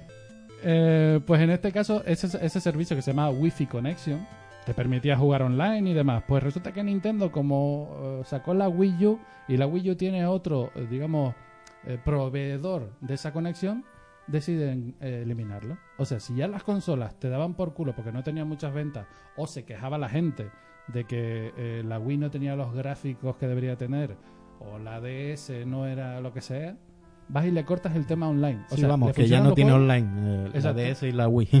o sea, a partir de ahora decides comprarte una máquina antigua de esa. Si te gusta jugar online, no. Para jugar la- con los colegas en tu casa. Que vengan a merendar y tal. Porque online no. Online. pan con chocolate. Sí. Ahí, ahí, ahí. Exacto, ya tomar por saco. Bueno, pues eh, en este caso lo que estábamos hablando antes de que las consolas más vendidas en, en Japón, que casi siempre son la referencia después hacia los demás mercados, te diré que la 3DS es la más vendida, pero todavía le sobra camino para que otra se le monte muy cerca y todavía no llegue ni a acercársele. Si vamos, la PlayStation Vita, eso que está muerto, pero vamos. está más muerto que... Ojo, que- ojo, la segunda es la Wii U, pero supongo que por el acelerón que pegó con el Mario Kart 8, ¿vale? Pero es que la tercera es la PlayStation Vita. En Japón, que no tiene un puto juego. En Japón son muy raros, tío. No sé. Pues, PlayStation Vita, yo no, No, espera, conozco a nadie que tenga una PlayStation Vita. pues espera, Exacto, espera aquí, que vas a flipar. vamos. Espera que vas a flipar. Digamos, la tercera es la PlayStation 3 porque se puede piratear a fondo. La cuarta, o la quinta, perdón, es la PlayStation 4 porque es la máquina madre de Japón, así que, que coño, no te va a comprar una Xbox. Y la siguiente es la PSP. O sea, hay dos máquinas de Sony que son una mierda y están dentro de los siete primeros puestos. Pero es que el séptimo o el octavo es el PlayStation Vita TV. O sea, para ver la tele por la PlayStation Vita. No es una máquina de videojuegos, es un cacharro para ver la tele. Y luego ya viene la Xbox 360 y demás, pero siempre máquinas pirateables. Y nada más, luego eh, ahora van a salir las nuevas, eh, como decía Tamo, el nuevo Zelda o los nuevos Marios y demás. Que, que le supuestamente- un pollazo para arriba que cagate. Exacto. De ahí ya no las va a bajar ni Dios, así que eso de que Nintendo esté eh, en sus últimas horas. No, no, si Nintendo no está en sus coña. últimas horas. Eh, el Ni- tema está en que, si es verdad, que ahora. El que está en sus últimas horas es Iwata. es Iwata. Que se le, al tipo se le readmit, digamos, eh, él presentó su dimisión y Nintendo le dijo que no. Después del fracaso de la Wii U. Que saliera para adelante, que venga. Eh. Pues ahora Nintendo quiere meterse en el tema móvil. Hacer juegos para móviles y demás. De eso que iba negando de hace mucho tiempo. Pero él todavía dice que no. Y la empresa está diciéndole que se meta en ese tema. Pero como él no quiere, están haciendo presión para echarle. Sí, sí, bueno, de hecho hay un nuevo consejo que le han, o sea, han creado un consejo nuevo para controlar las decisiones de Iwata. Exacto. Un consejo de administración exterior. O sea que flipa, flipa, flipa. A ver, Mauro. Dime. em, para, para cambiar de tema ahora, vamos. eh, voy a poner un nuevo archivo tóxico. No, Sí. no. Y este, en concreto, antes de que lo pongas, eh, voy a advertir que este lo he escogido por mal gusto. Mal gusto de la letra, de la temática. Eh, sabemos que el cantante no canta muy bien, pero es que eh, se ha superado a sí mismo con el mal gusto del tema. Por favor, ponlo. Mauro.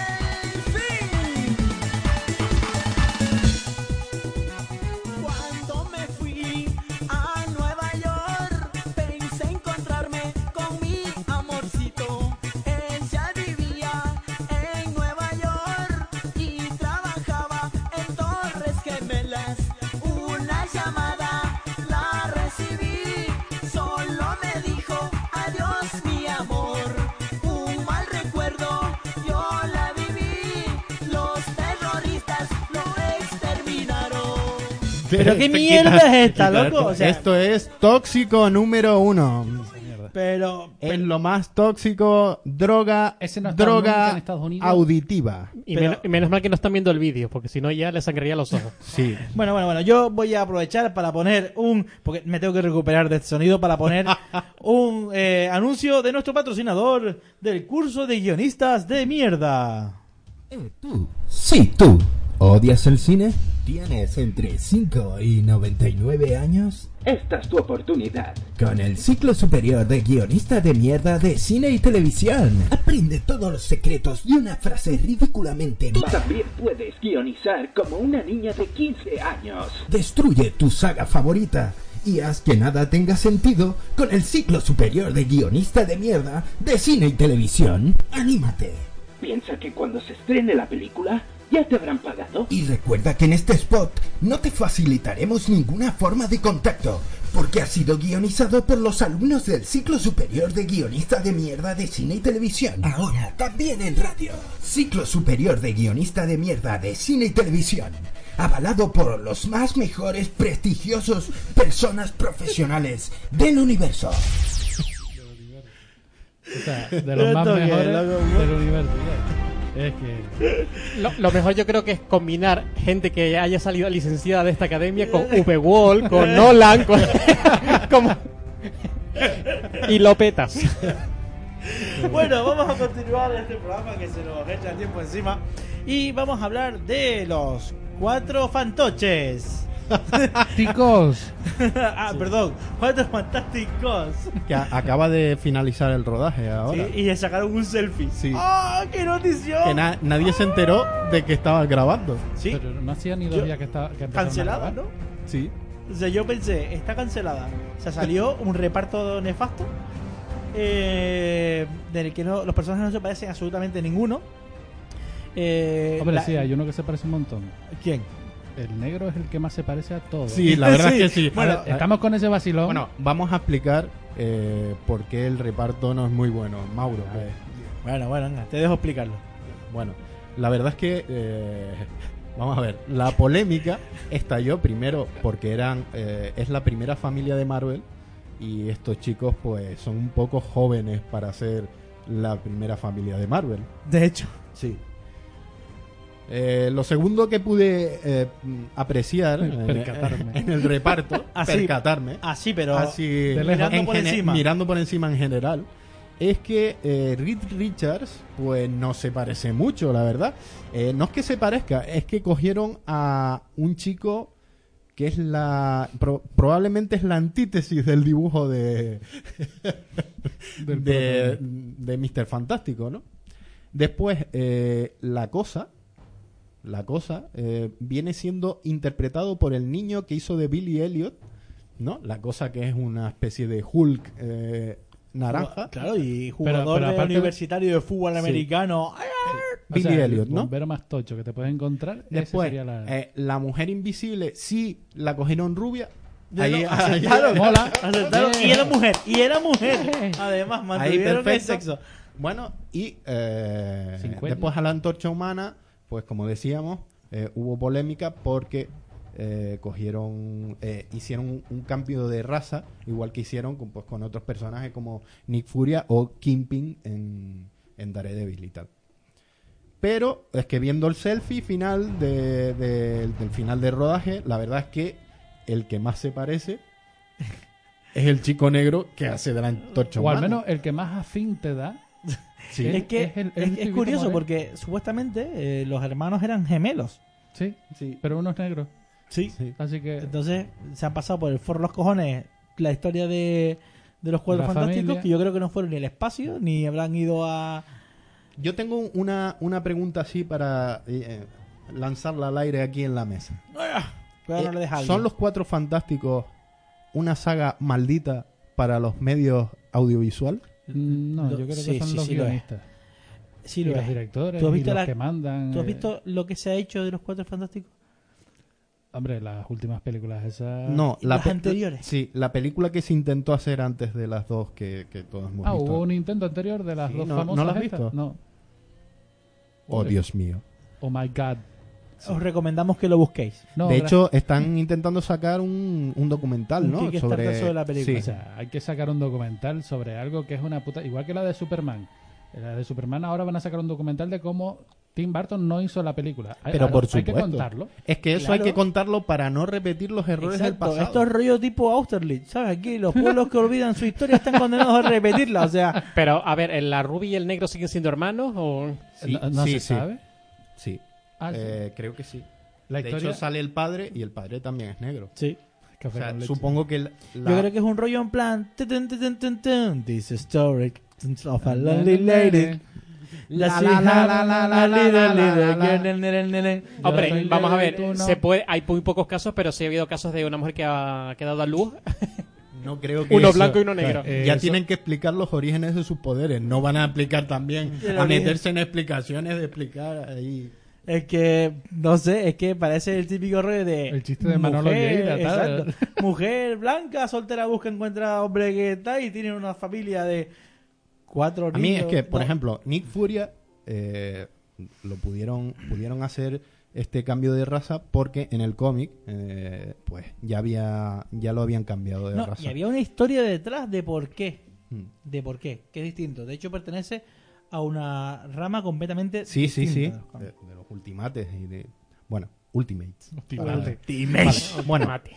¿qué pasa? Eh, el tomate a- Orlando. a Kingpin en Daredevil eh, también pudieron hacer el cambio de raza porque Daredevil es ciego y no se enteró. Le cambiaron al tío en medio de la película. ¡Ay, ay! Pero la antorcha humana, por favor. Además, ¿no es racista un negro quemándose? Ahí lo dejo. Lo dices porque después le va a costar. Ahí lo dejo. Porque Estados Unidos tiene, tiene historia, amigo mío. Yo, Y, chaval, eh, a mí eso, A mí eso me parece. Porque podrían haberlo puesto de Mr. Fantástico y que se estirara. Exacto, si- de si que ya- eso tiene más si lógica. Ya que nos Sí. ponemos en este plan, que no es negro, que es un pibe normal, pero es que cada vez que se transforma, pues se chamusca. Sí, eso. Sí, Coño, ese es está- el, está- el- estamos ese es el chiste que circula por, Yo por lo de llamas a mí me va a dar un poco Llamas a de mí. rollo, ¿eh? Sí. Escucharlo. Mientras no oigas caballos, Bueno, yo sé que de todas maneras tenemos en primicia, eh, se terminó de rodar el otro día y tenemos el tráiler en primicia. Y lo vamos a poner nosotros porque sí, porque nos sale de los huevos y sin permiso de la Fox. Porque tenerlo y no mostrarlo es pues, es como una tal. Que lo escuchen por vuestra cuenta y riesgo Sobre porque... todo mostrarlo. Exacto. Vamos a mostrarlo por el oído. Exacto. Bueno, pues vamos allá. De la Fox, los cuatro fantásticos. Ben. Ben, ¿dónde estás? Ah, Ben, ¿qué te pasa? ¿Qué me pasa? ¿Qué me pasa? Me pasa que no me gusta esta vida, Johnny. Yo no quiero ser un superhéroe.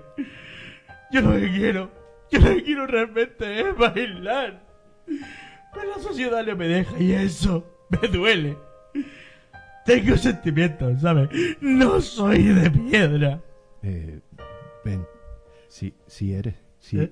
si eres de piedra. Estás como cubierto de cornflakes. Ben. Yo, yo pensé que era dure- dureza. Es que yo veo mi futuro. No, Ben. Tranquilo. El negro. Soy yo. ¿qué pasa? Anda, anda que no. Son conflades. Bueno, pues aquí la exclusiva de los cuatro fantásticos. Bueno, yo creo que escuchando esto, nada puede salir bueno de ahí. Ya sabemos que Ben no es de piedra. ¿Qué peligro, qué peligro tienen la mayoría de películas de este mundo? Joder. Bueno, vamos a seguir adelante. Eh, el siguiente tema es un tema mm, un poco peleagudo. Eh, hablamos de las calificaciones por edades. Por edades. Sí, bueno, eh, todos conocemos los casos de, cuando éramos pequeños, nuestra generación, con Christopher Reeve, ese Superman de Christopher Reeve, eh, donde nos salían eh, cantidad de, noticias sobre niños que se habían arrojado por la ventana o por el balcón eh, porque creían poder volar después de, de haber visto las películas de superhéroes. Pues bueno, esto no es algo esto no es algo del pasado, sino que ha vuelto a pasar por eh, pues, por las últimas películas de superhéroes como Spider-Man o como el nuevo Superman, incluso por, por Mary Poppins. Eh, es curioso. Y es que, bueno, aquí tengo datos de eh, cómo un niño de 9 años, por ejemplo, en 2008, eh, falleció en Albacete, en España, aquí, eh, después de haber caído un- de un cuarto piso eh, con, una, con una máscara de Spider-Man.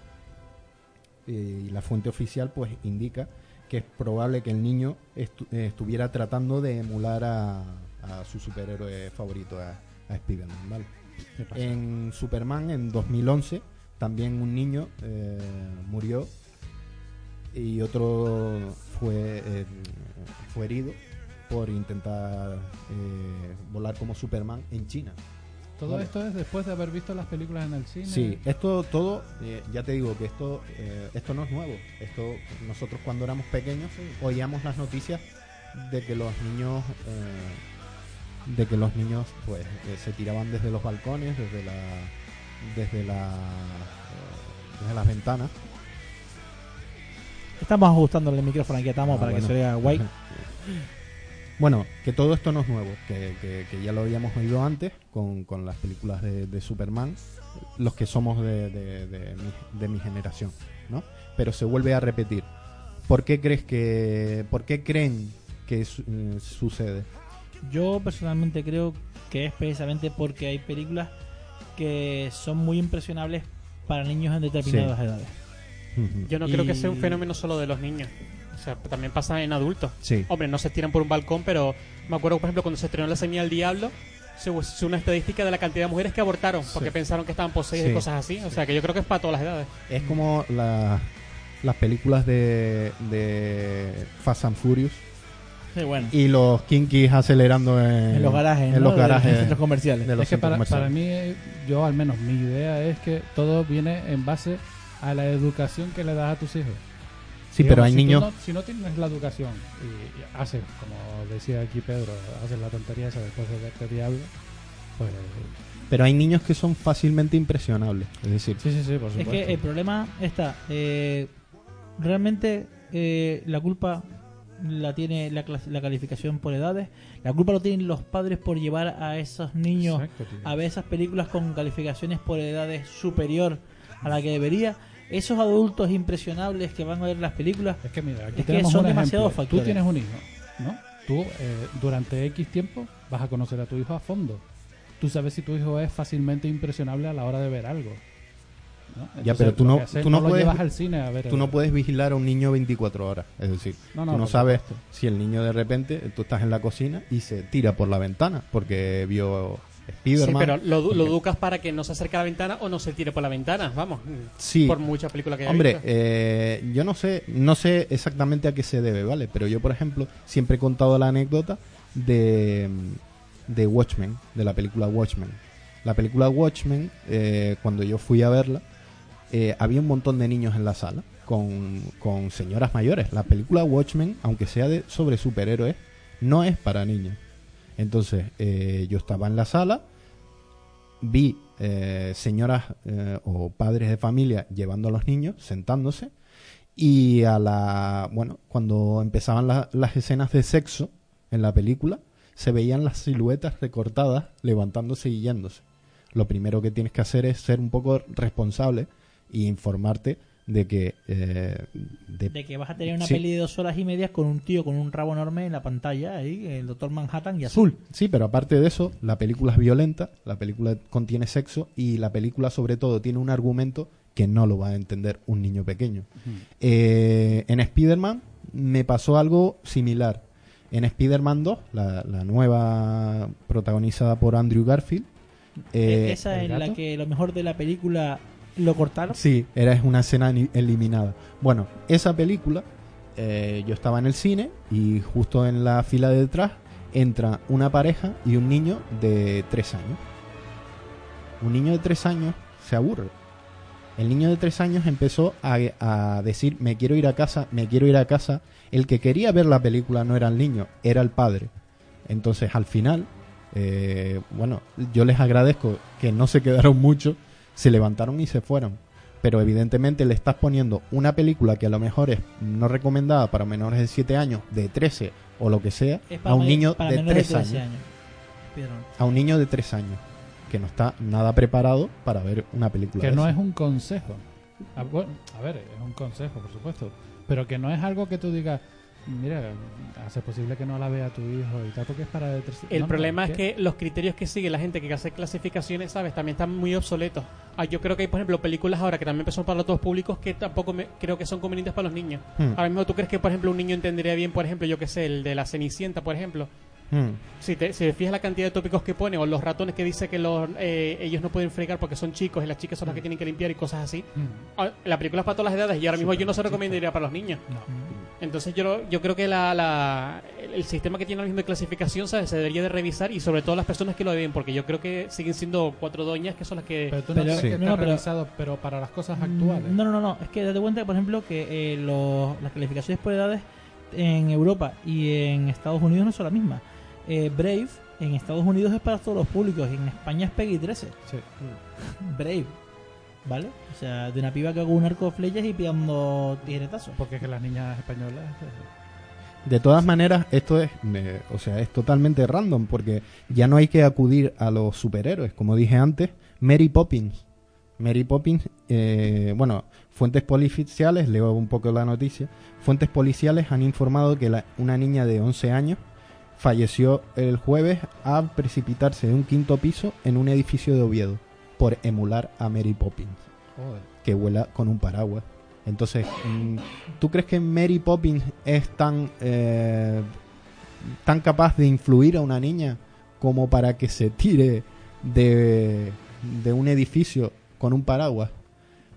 No, yo supongo que Quizás no. son, son, son estos niños puntuales que a lo mejor tienen la imaginación demasiado desarrollada y que o es algo que, que va con, con las calificaciones con edad, por edad. Porque a mí lo de Mary Poppins sí que es para todos los públicos.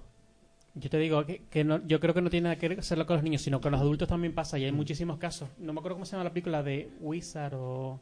No, Harold, Harold el Brujo, creo que se llamaba. Ajá. El, el mago lo que hace es que mata a un niño, le quita la grasa, no sé qué, y entonces le permite volar no sé qué. En Estados Unidos hubieron tres o cuatro casos de tíos que mataban niños y les quitaban la grasa para intentando volar. O sea que yo creo que no tiene correlación lo que es la, la, la edad de la persona con lo que si se va a tomar en serio con la Sí. película o no.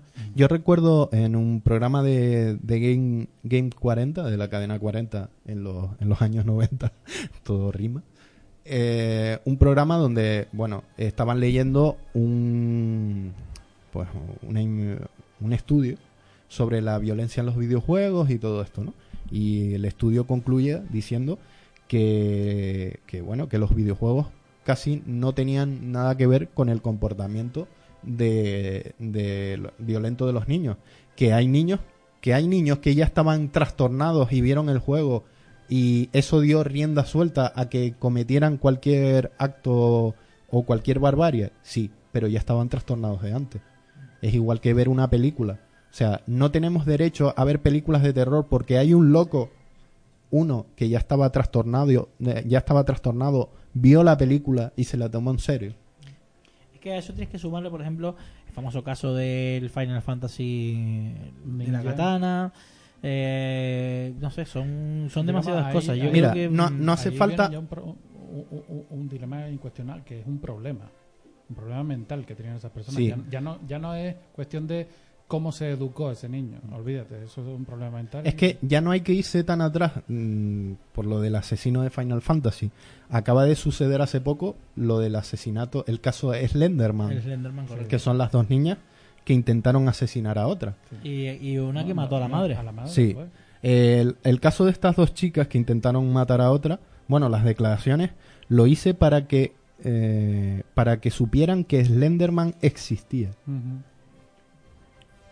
Pues lo habrá conseguido Mm, No sé, a mí yo creo que el, el problema está en que aquí ya se va mezclando varias cosas. La primera de todas es eh, las personas que van a ver películas con, eh, eh, con, con menores y eh, a edades que no están recomendadas.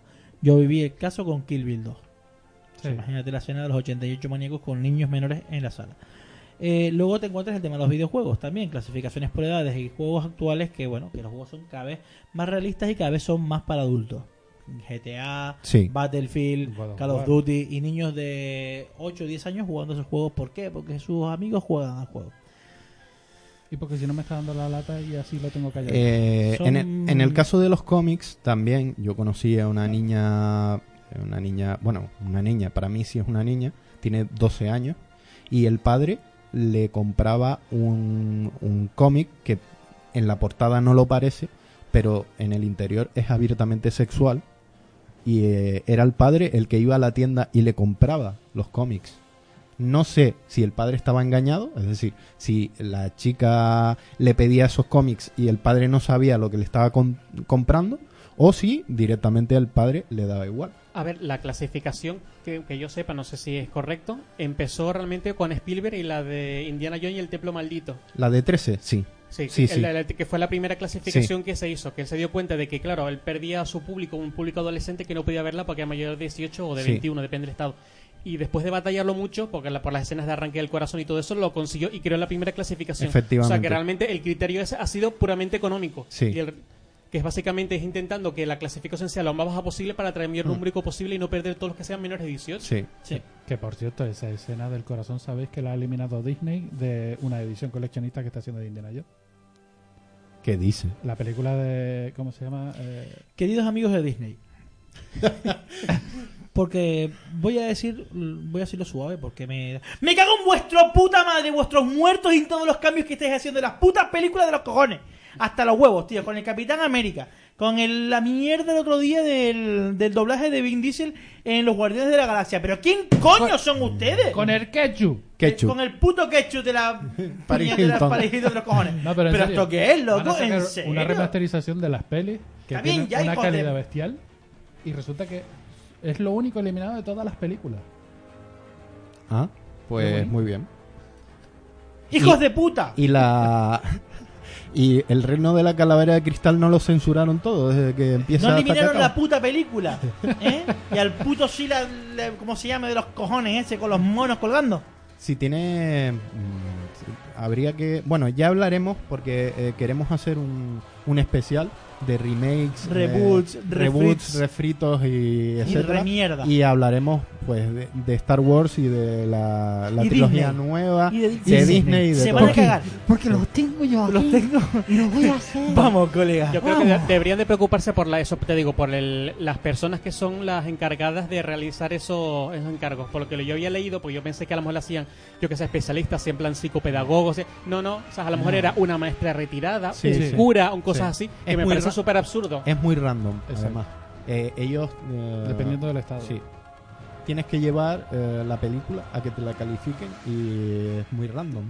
Eh, Bueno, yo creo que esto se merece un sonido tóxico para borrar esto que. sí. Bueno, vamos al siguiente sonido tóxico, Mauro. Y eh, en este quiero que se fijen en lo que es el estribillo, porque yo lo voy a traducir. Bien. Vamos a ver.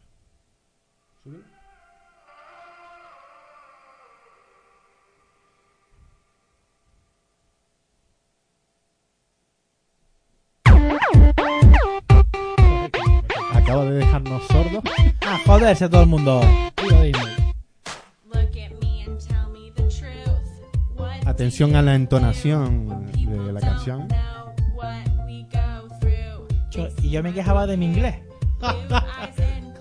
Lo que pasa es que estas chicas son de Estados Unidos, creo. ¿eh? O sea que vienen dos más. Don't get me wrong.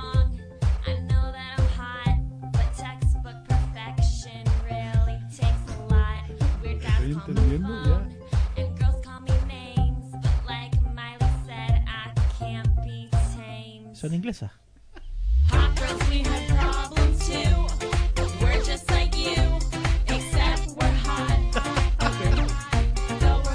¿eh? directamente en sometimes Bueno, eh, bájalo, Mauro. Bueno, el, Voy a eh, destruirlo realmente este el archivo. estribillo, después, mm, después de terminar este podcast, eh, incineraremos eh, la sala. Porque. Muy recuperable. Bueno, eh, el, estribi- el estribillo dice algo como: Las tías buenas también tenemos problemas. Eh, somos iguales que tú, excepto que estamos buenas. El mundo necesita abrir los ojos y darse cuenta que no somos perfectas y a veces mentimos. Tengo el look, tengo el look, tengo un buen culo, pero esas cosas no me convierten en una guarra.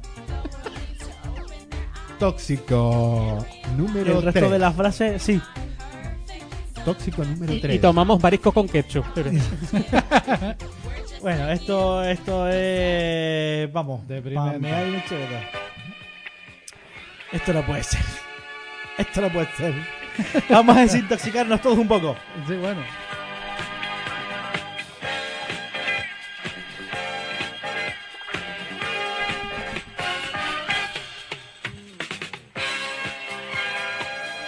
Bueno, pues vamos a continuar con este programa, con esta magnífica sintonía de Star Wars Discord. ¡Ay! Para poder limpiar los oídos. Porque vamos, los tengo, vamos, finos. De nada. De nada. Eh, bueno, vamos a seguir con eh, modas descerebradas de nuestros jóvenes de hoy en día. O como dice mi iPad, modas de mierda. O modas de mierda. Bueno, en este quiero ser eh, rapidito, o bueno, al menos rapidito. Quiero tenerlo, eh, digamos, simple, porque si no vamos a estar aquí hasta las mil. Sobre todo por la de modas que hay en internet o a través de vídeos y Cuenta, demás. cuenta. Bueno, pues eh, con este eh, vamos a empezar por una moda, eh, digamos, o- os voy a poner en situación, ¿vale? Sí. No me cortéis. No te cortamos, simplemente No te estamos corto. aquí. En el que os voy a poner unos Con ejemplos. cariño. Es con cariño. O sea, te la meto, pero despacio. Eh, os voy a poner los primeros ejemplos, pero eh, digamos de cosas suaves o cosas cotidianas, ¿vale? Y luego os voy a poner solo dos o tres ejemplos de las cosas más burras que me he encontrado por internet. La primera es, se llama 2 gramos, que lo que viene a hacer es que tú coges a tu madre por el WhatsApp y le dices, supuestamente por error, eh, tengo 2 gramos por 40 euros. Y a los 2-3 minutos le mandas un mensaje, ay, perdona, esto no era para ti, eh, borra el mensaje, no te preocupes. Y creas ahí ya la marimorena, ¿vale? ¿Con qué? Eso es una moda para eso es una moda para que tú veas la cara de tu madre.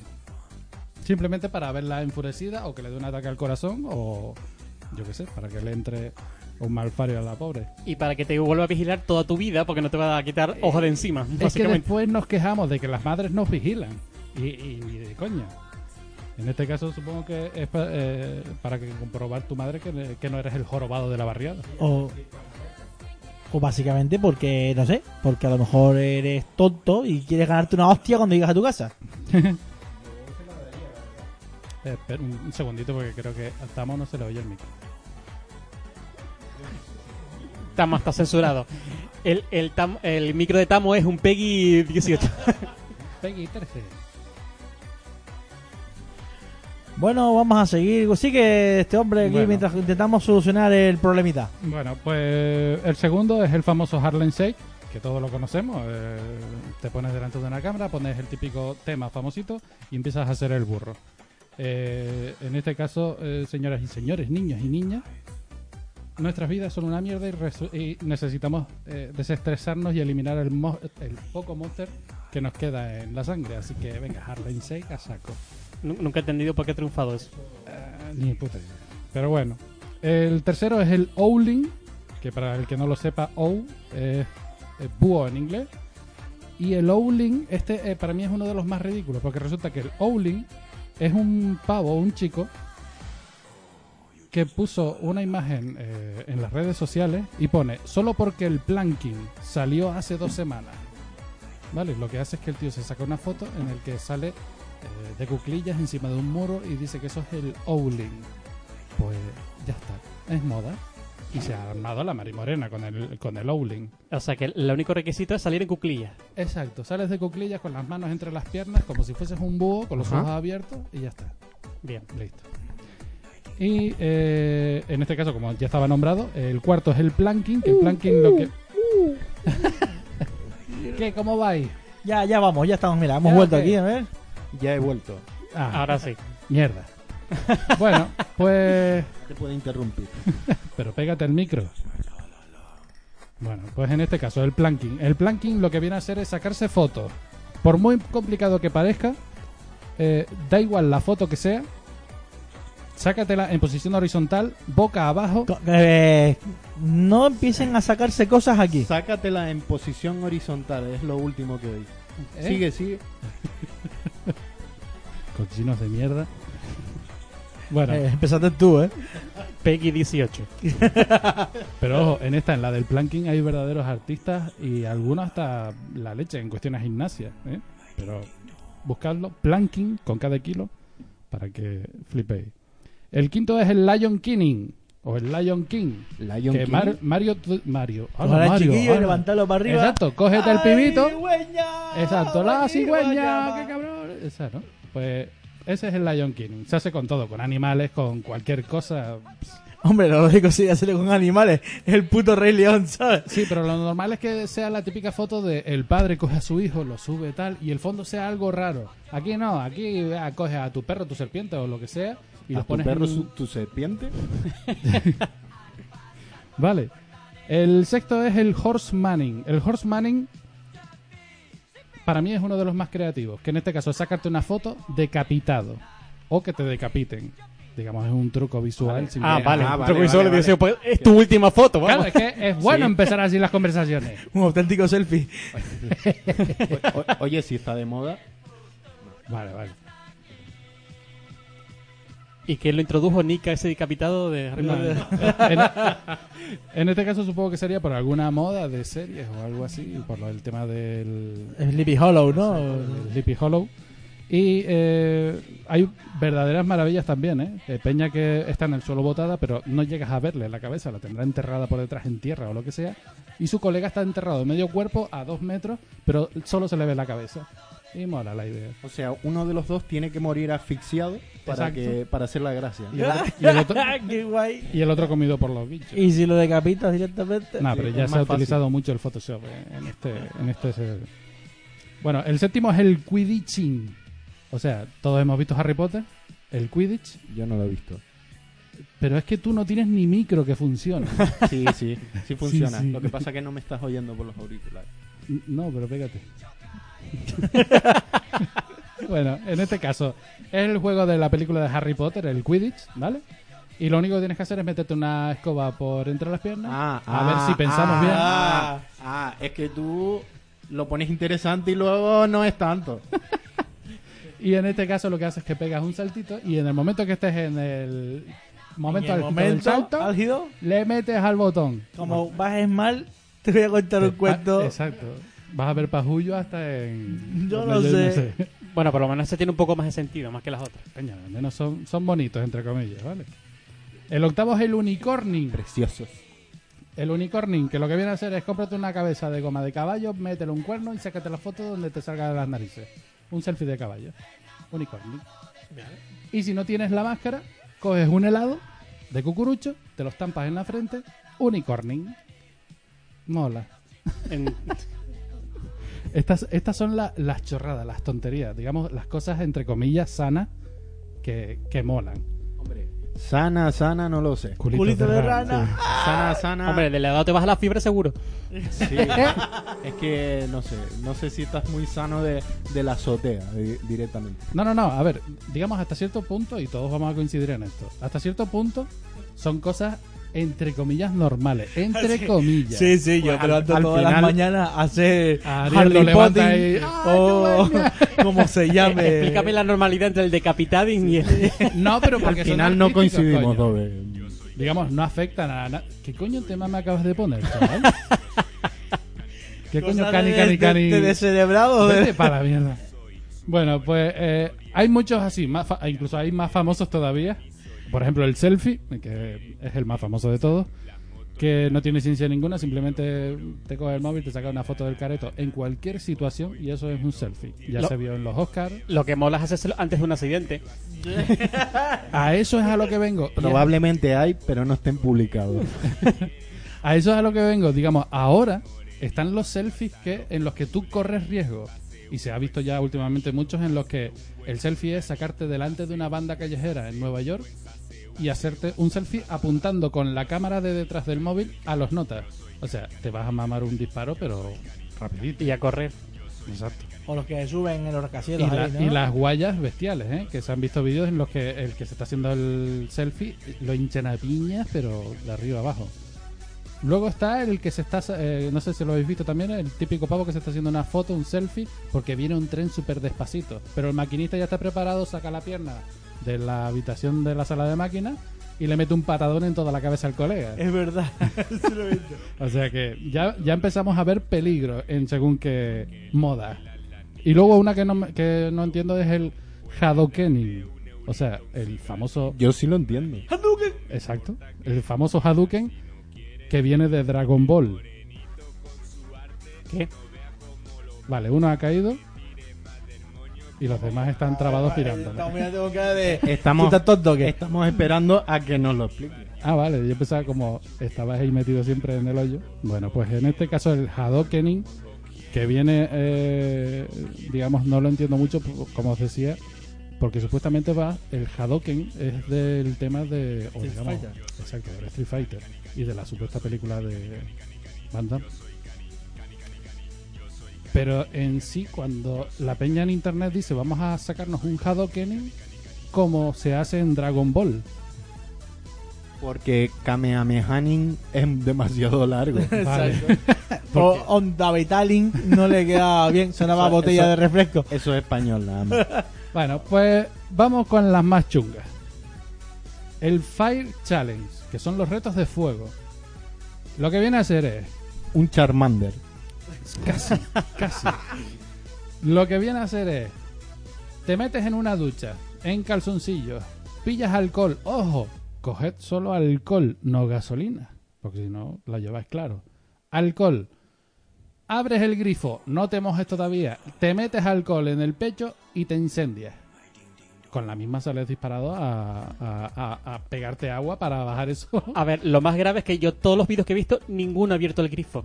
Ni lo No, tenía preparado. Sino que cuando se están quemando, abren el grifo después. Que no salen grifos, sino salen corriendo, gritando. Exacto. Que Pues abren el agua caliente, los gilipollas. No, es que alguno cree que por echarse agua Aún encima del así alcohol, estará fresquito, Mauro. alguno cree que por echarse agua encima del alcohol apagas el fuego. El alcohol, digamos, lo único que va a hacer es bajar para abajo. O sea, Vale. te va a pegar una escaldada que te vas a morir, como tu calzoncillo se impre... Eh, Oh. Los webbings. Exacto. Y, de, y de ahí volvemos a los cuatro fantásticos. Llamas a mí. Los calzoncillos de los adolescentes prenden solos. No, no hace falta. Solo con una carrerita. Bueno, pues decir que esta mierda de moda ya se ha cobrado dos vidas de dos pibes. Y creo que va subiendo diariamente. Así que, exacto. De dos genios. Yo lo siento, lo siento la verdad por sus familiares, pero Hay que ser gilipollas. hay Hay que tener un nivel intelectual bastante alto. Yo pensaba que la peña era idiota por el rollo este del. No sé, qué, no sé qué del tribu esta, la prueba de tribu, que tenías que meterte bajo la bañera y mojarte con sí. tal. Pero ya lo del fuego ya No. me parece, pero de retrasado. de- A- vamos. ahora lo que tenemos que ver es si cuando estén los cuatro fantásticos aumenta el número de estos de casos. Sí. Es verdad, cierto. Bueno, el siguiente, como aquí decía mi amigo Tamo. Bueno, Tamo. Lo dijo como con, Requintín- con in- retintín. inquina. A ver, Rin tin tin, como diría mi madre. Rin tin tin. ahí estaba. Vamos, el balconing. Que este simplemente es de flipado. Eh, casi siempre se hace bajo ¿En las serio? drogas. Casi siempre. ¿A qué coño viene lo de en serio solamente? Es de- eh, ¿En serio es, es de flipado? Vale, vale. Yo Flipado me pensé que era de, de persona normal. De genio. de genio. No, me refiero a que eh, esto está, eh, o siempre ha ocurrido, bajo los efectos del alcohol y las drogas. ¿Vale? Se ponen a hacer el pinga y luego se ha convertido en una moda de sin drogas y sin alcohol. Vamos a intentarlo porque mola, porque se ve en internet. Bueno. Esto sí ha tenido ya bastantes eh, fallecidos por la tontería, porque no es que se, se estampen, es que se desnucan, literalmente. Y mueren desnucados en la piscina. Suele hacerse, digamos, tirándote eh, a una piscina desde un balcón, primero, segundo, tercero, cuarto piso, lo que sea. Pero es que en Rusia o en, digamos, en el norte de Europa, como supongo que no hay piscina, cuando nieva hay mucha nieve. ¿Y qué hacemos? Nos tiramos. Entonces, al caer en esa nieve, te partes de la crisma. Pero es que el problema está en que los tíos no dicen del primer, segundo, tercero, cuarto piso. No, no, no. Un edificio de 10 plantas y desde la azotea. Pero esa, yo, no, esa gente no, no tiene internet. No, Y no ve que se han matado ocho antes. gente-. Esa gente no trabaja, no va a clase o tiene algo que hacer. Un padre que le mete un guantazo. Sí. por mucho que estés en el paro y estés aburrido, chico, no hagas tonterías. Muy bien. La, la nieve no ha sido clasificada como una Peggy. la nieve 16. Peggy 13. Un Arkansas. El siguiente, el Ghost Pepper. Ghost Fantasma, Pepper Pimienta. ¿Vale? Eh, este reto lo que viene a hacer es hablar de algo, de lo que sea, hablar de un videojuego, o hacer una entrevista o lo que sea, y lo que hace es que te endiñas una pimienta o cualquier tipo de picante. ¿Vale? ¿Por dónde te la andiñas, Ro- mm, Robert? Mm, ¿Lo, lo, lo probamos ahora? ¿Contamos? Bien. En este caso, te la comes por la boca con los dientes. ¿Te la comes por la boca? Muy bien. Sigue arreglándolo. Robert. Lo, vamos- lo vamos, lo y- vamos dejando. Instrucciones estilo Estados Unidos.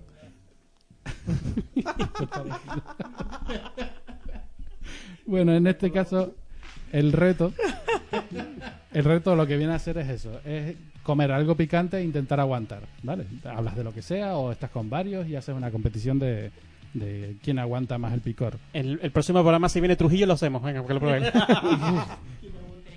Y en este caso, el, el- hay un grado, como una, gal- una escala de unidades de, de la medida de lo picante que se llama es el, Picantómetro. el grado de Scoville. El grado de Scoville pone al tabasco en, como en 600, 800 unidades.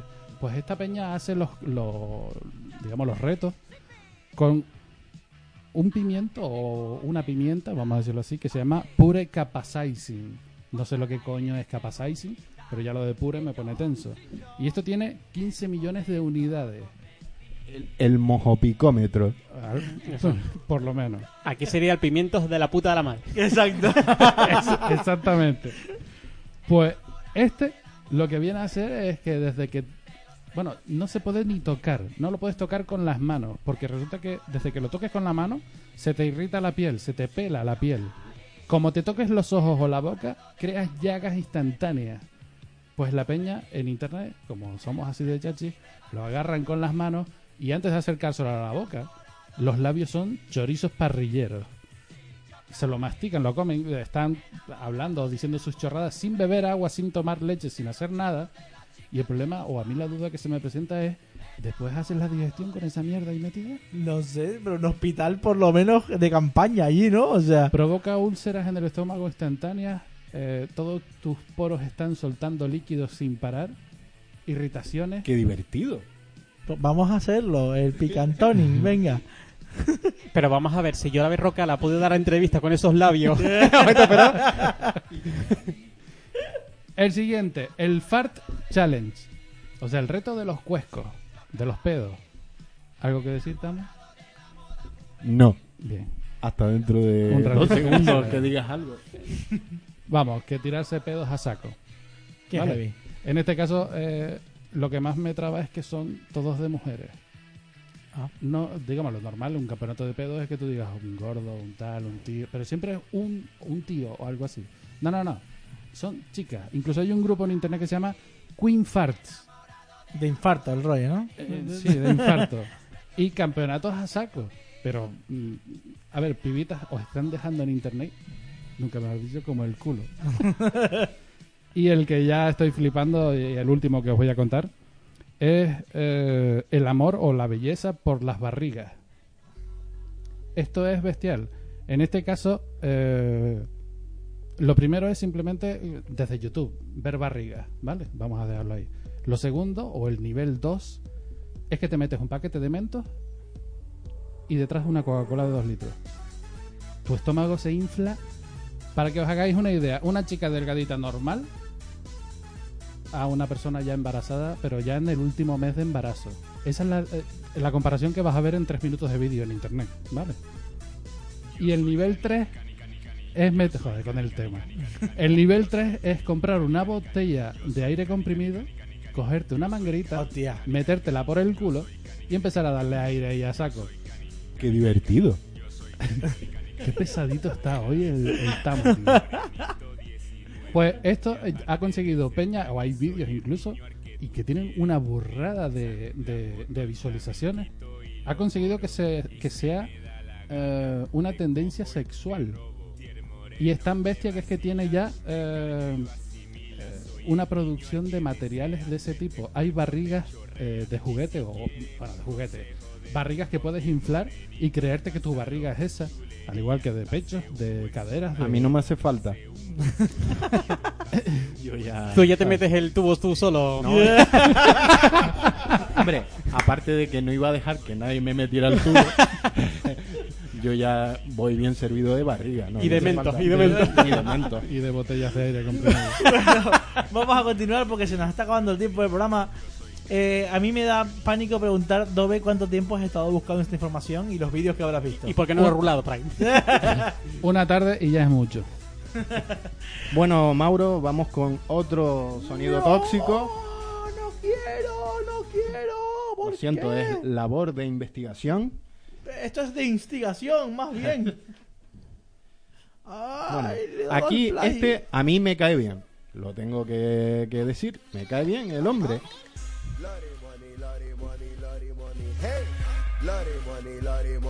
Lori Money cantándole a los 100 montaditos. mal. En 100 mortaritos los precios son guay. Abrigo de chinchilla, cuidado con el morcilla. Me canta de tortilla, lo comparto con la tía. Tú y tus amigos.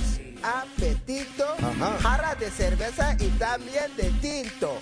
Una chica sola. ¿No has comido? No. Te lo juro, es un placer haberte conocido. A ver, hay que extenderlo más. Sí. Lonnie Money me cae bien. Es tóxico, tóxico como, él solo, pero me cae bien. Me voy a cortar las venas de la ingle. Y bueno, Yo lo mejor lo tengo eh, reservado para el final, Mauro. No, por Dios. Sí, sí, sí, No. sí.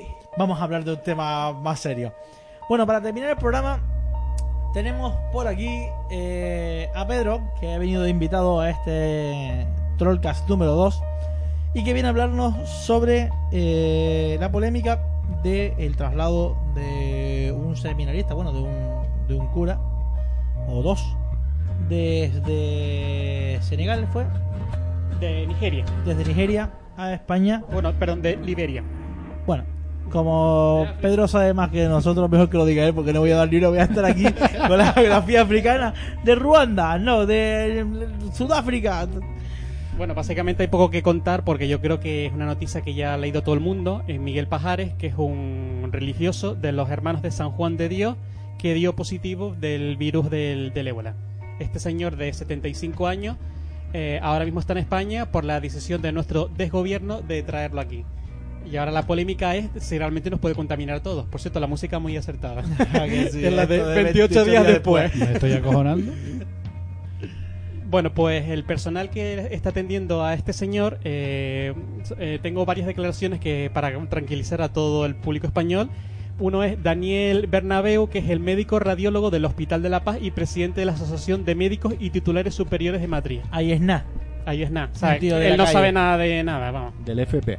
Bueno, pues él ha dicho que la decisión de traer a Pajares es política y no sanitaria. Y pregunta si alguien puede garantizar al 100% que el virus no se va a escapar. Lo No. dice un médico. Exacto.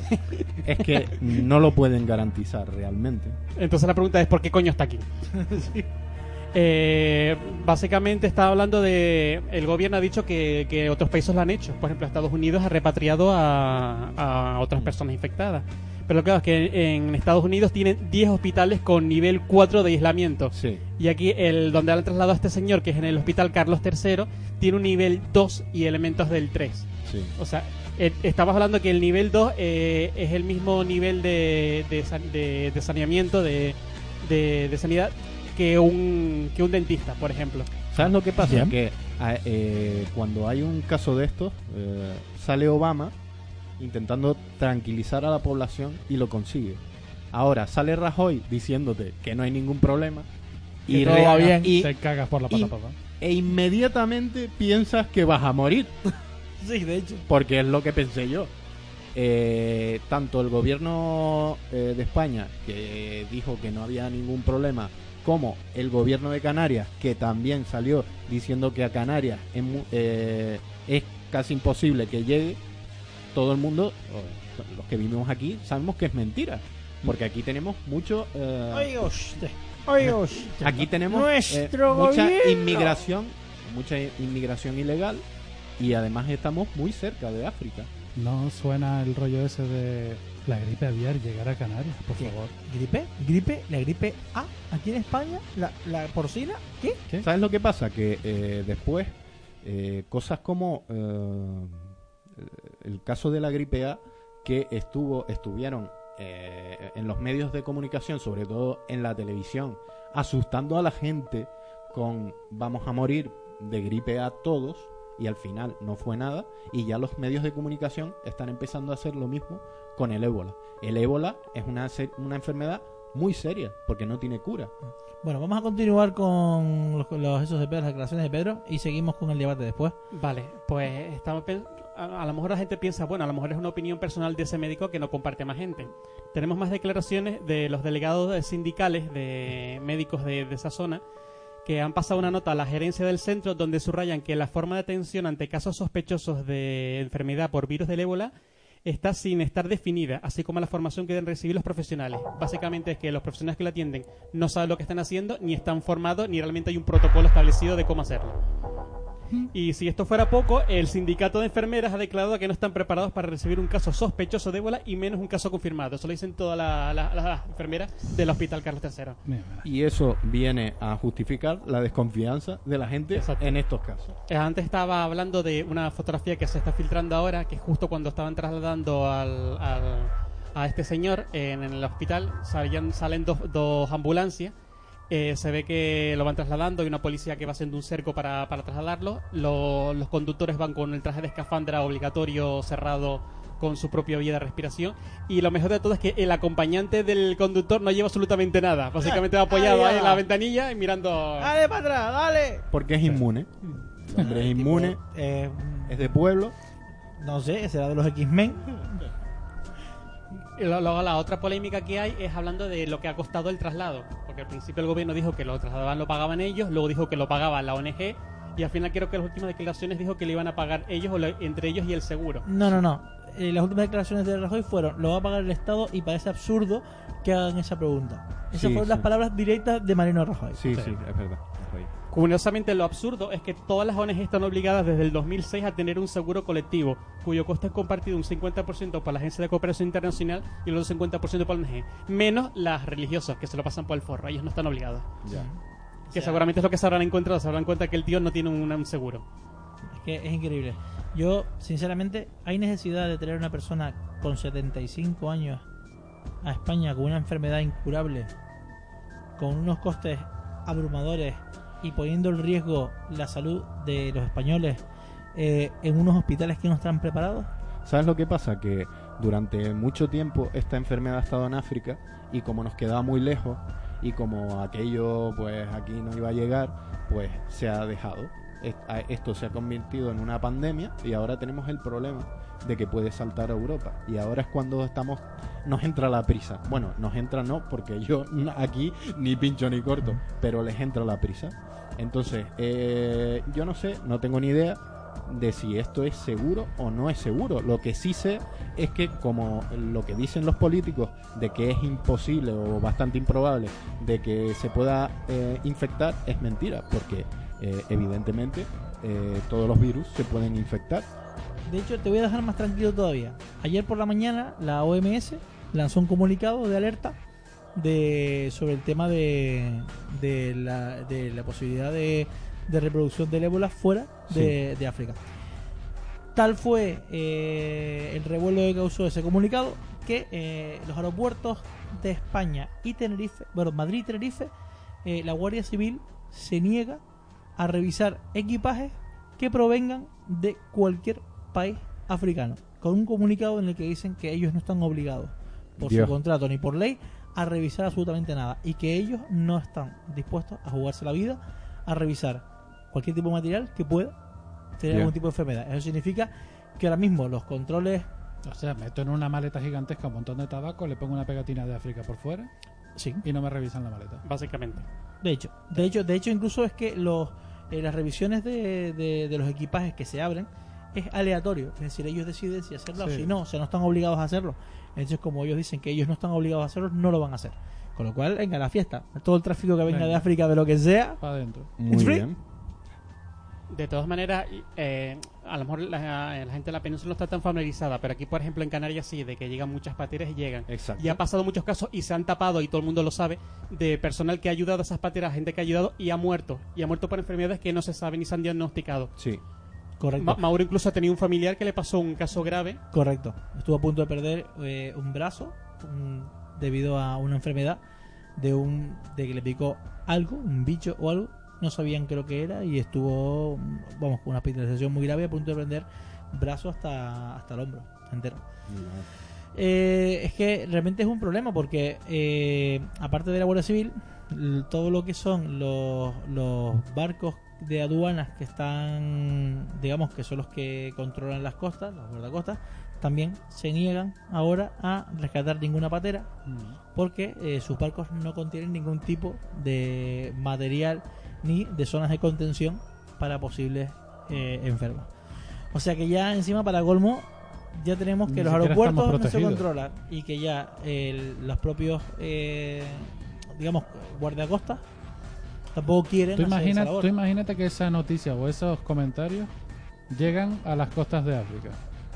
Sí, en la fiesta. O sea, es que a nado, tranquilamente. Curiosamente dicen que los gobiernos estaban tranquilos pensando que la gente está preocupada por eso, por a veces hay gente, yo que sé, que saltaba desde Melilla y traía la enfermedad, lo que sea. Y aunque el ébola se considera una arma eh, para la guerra biológica, o sea, Sí. está catalogada, dice que en principio no es eficaz porque es que mata demasiado rápido. En principio no serviría para propagarlo, porque básicamente lo que tarda la gente entre que prepara el viaje, por ejemplo, en su país y llega aquí, moriría ya por el camino. Pero claro, eso es en normal si te preparas la patera, estás un año ahorrando y todo eso. Lo que estamos hablando de los casos como aquí, por ejemplo, que estamos a un par de horas de, de vuelo. ¿Quién Sí. recuerda la película Estallido? Joder. Yo. Pero bueno. eh, Ahí está. Hombre, esperemos que no esté por aquí Dustin Hoffman. Ahora, Bueno. ahora antes nos estábamos riendo porque estábamos hablando de, si recordamos la película, eh, la de Yo Soy Leyenda, en, en esa se hablaba, eh, no sé si la han visto, pero básicamente Will Smith está solo en una ciudad en que un virus ha matado a todo el mundo, ¿no? Sí. Y los que quedan son vampiros básicamente, ¿no? Que atacan a la gente. Mm. En, en ese, el, curiosamente, el, el virus que atacó a la gente era un producto del laboratorio. Había una enfermedad muy grave, bueno, creo que era el cáncer, ¿no? Y decidieron probar con la gripe, ¿no? Eh, cambiaron el, el agente básicamente de la gripe para que atacara al cáncer en vez de atacar al, al cuerpo. Sí. Eh, pensaban que habían curado el cáncer y luego meses después el virus, lo que es que transforma a la gente, se convirtió en una especie de vampiro, ¿no? Sí. Pues ahora, curiosamente, ese paralelismo se está estableciendo ahora con el ébola, porque la principal eh, vacuna que se ha encontrado ahora mismo es precisamente con eso, es una derivación de la gripe A en que se ha cambiado la especie del al conductor, que es el que conduce la célula, para que ataque a la- al ébola y, y no ataque al ser humano. Dios mío. Juguemos con la naturaleza libremente. Sí, venga, Oye, juguemos ¿cómo- a ser cómo- Dios. ¿cómo, Sí. cómo paramos una bomba nuclear? Pon otra. Que yo, sinceramente, eh, a riesgo de, de que la gente me odie, yo personalmente Tranquilo, Mauro, ya te ya me odiamos. odia más. Que te, siga odiando. No sé, que me siga odiando.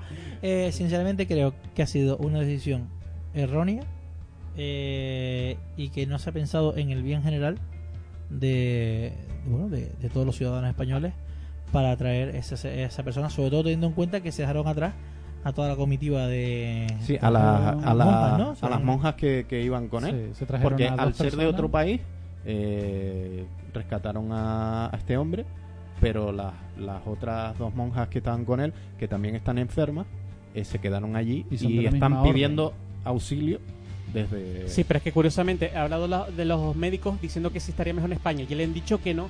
Aquí no hay tratamiento. Dice, que todo no el hay mismo cura. tratamiento que hay aquí, pueden recibirlo perfectamente allí y con lo que ha costado la pasta podrían montar un hospital básicamente para hacerlo. No hay Es cura. que han desalojado cuatro plantas del Carlos III. Esa es otra, porque claro, por supuesto no lo van a poner algo privado, lo pusieron algo público que pagamos todos, se han cargado al hospital ahora mismo, porque a ver quién coño va al hospital.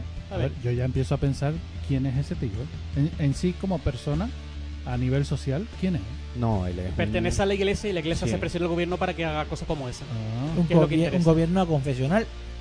Tranquilamente. Bueno, eh, ¿te recuerdo la ley del aborto o no? O no voy a- Por lo de Yo- la confesional. Lo digo. más gracioso es que el mismo caso que está hablando la gente, por ejemplo, de la mujer esa que está en Argentina, que también pidió la repatriación, que una falleció. falleció y se murió de asco en Argentina. Yo creo que eh, realmente deberían haber escuchado a los médicos. Es decir, a la Organización Mundial de la Salud y a todos estos médicos que saben lo que hay que hacer, en vez de tomar decisiones políticas. A es- veces te dan ganas que les estalle en la cara. Pero es que si les estalla en la cara, en este momento nos estamos jugando el cuello nosotros Pero, también. Tamo, ¿qué, a, a dónde tenemos que llegar? ¿A dónde tenemos que llegar para que esta gente deje de, de jugar con nosotros como si fueran dioses? Pero es que eso no va a funcionar. Estamos hablando del mismo gobierno que, que gestionó el prestigio, que generó 20.000 accidentes y que ha pasado, ha pasado olímpicamente. Yo te voy a decir Mm. hasta dónde tienes que llegar, hasta las urnas. Hasta las urnas en las próximas elecciones. ¿O- o ve- ¿Habéis leído la noticia de Podemos? Que se ha convertido en la segunda fuerza Es- política del país Sí. en tres meses. Es una pena, es una pena que De- Trujillo de- no esté, no esté en este, en este episodio, porque Trujillo la verdad es que eh, su tema es el tema político. De todas maneras, has visto que ahora la- el PP no va a cambiar la ley de que ahora solo con un, no sé si un 20% de los votos en las municipales puede conseguir mayoría absoluta, que es lo que querían cambiar y ha dicho que no lo va a cambiar. Ah, Por- así para, para fastidiar por supuesto a Podemos, que es lo que piensa todo el mundo. claro.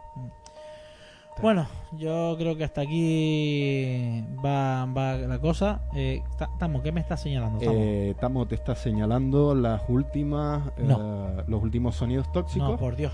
que Ya, pues, para toxicidad del ébola. y además lo vamos, mira, el, la- el último sonido tóxico lo vamos a dejar para que la gente lo disfrute. No. Sí. Sí, porque me parece maravilloso. O sea, si hay algo que podemos llamar tóxico, droga, eh, ébola, ébola auditivo, es esto. Es, es las siguientes, las siguientes canciones. Este artistazo, este artistazo que les traigo. Mauro, prepárate No, para no, conocer a Israel Lanusa.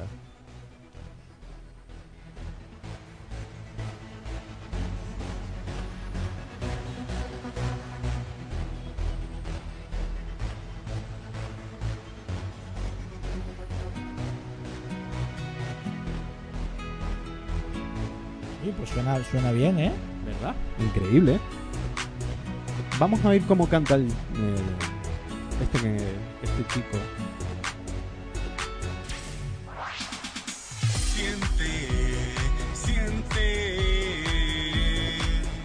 Siéntelo, Mauro.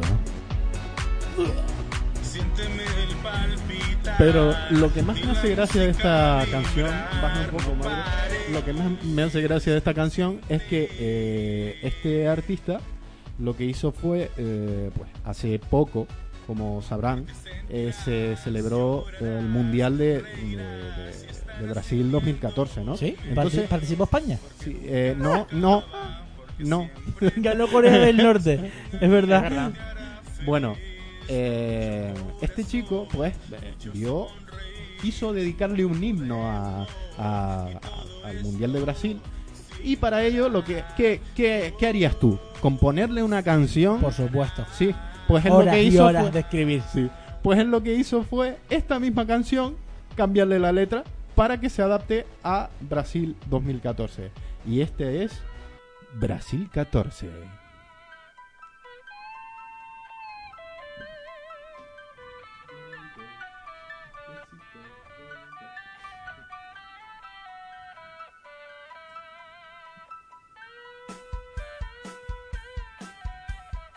Suena bien, ¿eh? Sí, sí. Así Los comienzos así empezaste antes. bien.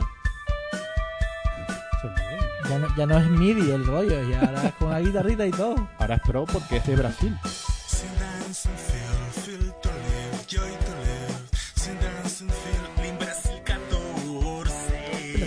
¿Eso, ¿Eso es un idioma? In- en inglés. Sí, claro, es internacional, por Dios. Ah, vale, Don't You Continue. Acabo de pillarlo. Fueron la misma academia que las otras de la. Dejen, dejen, dejen al público ir un poco.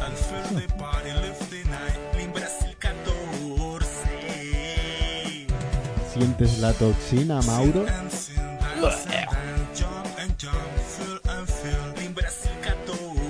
Esto es demasiado.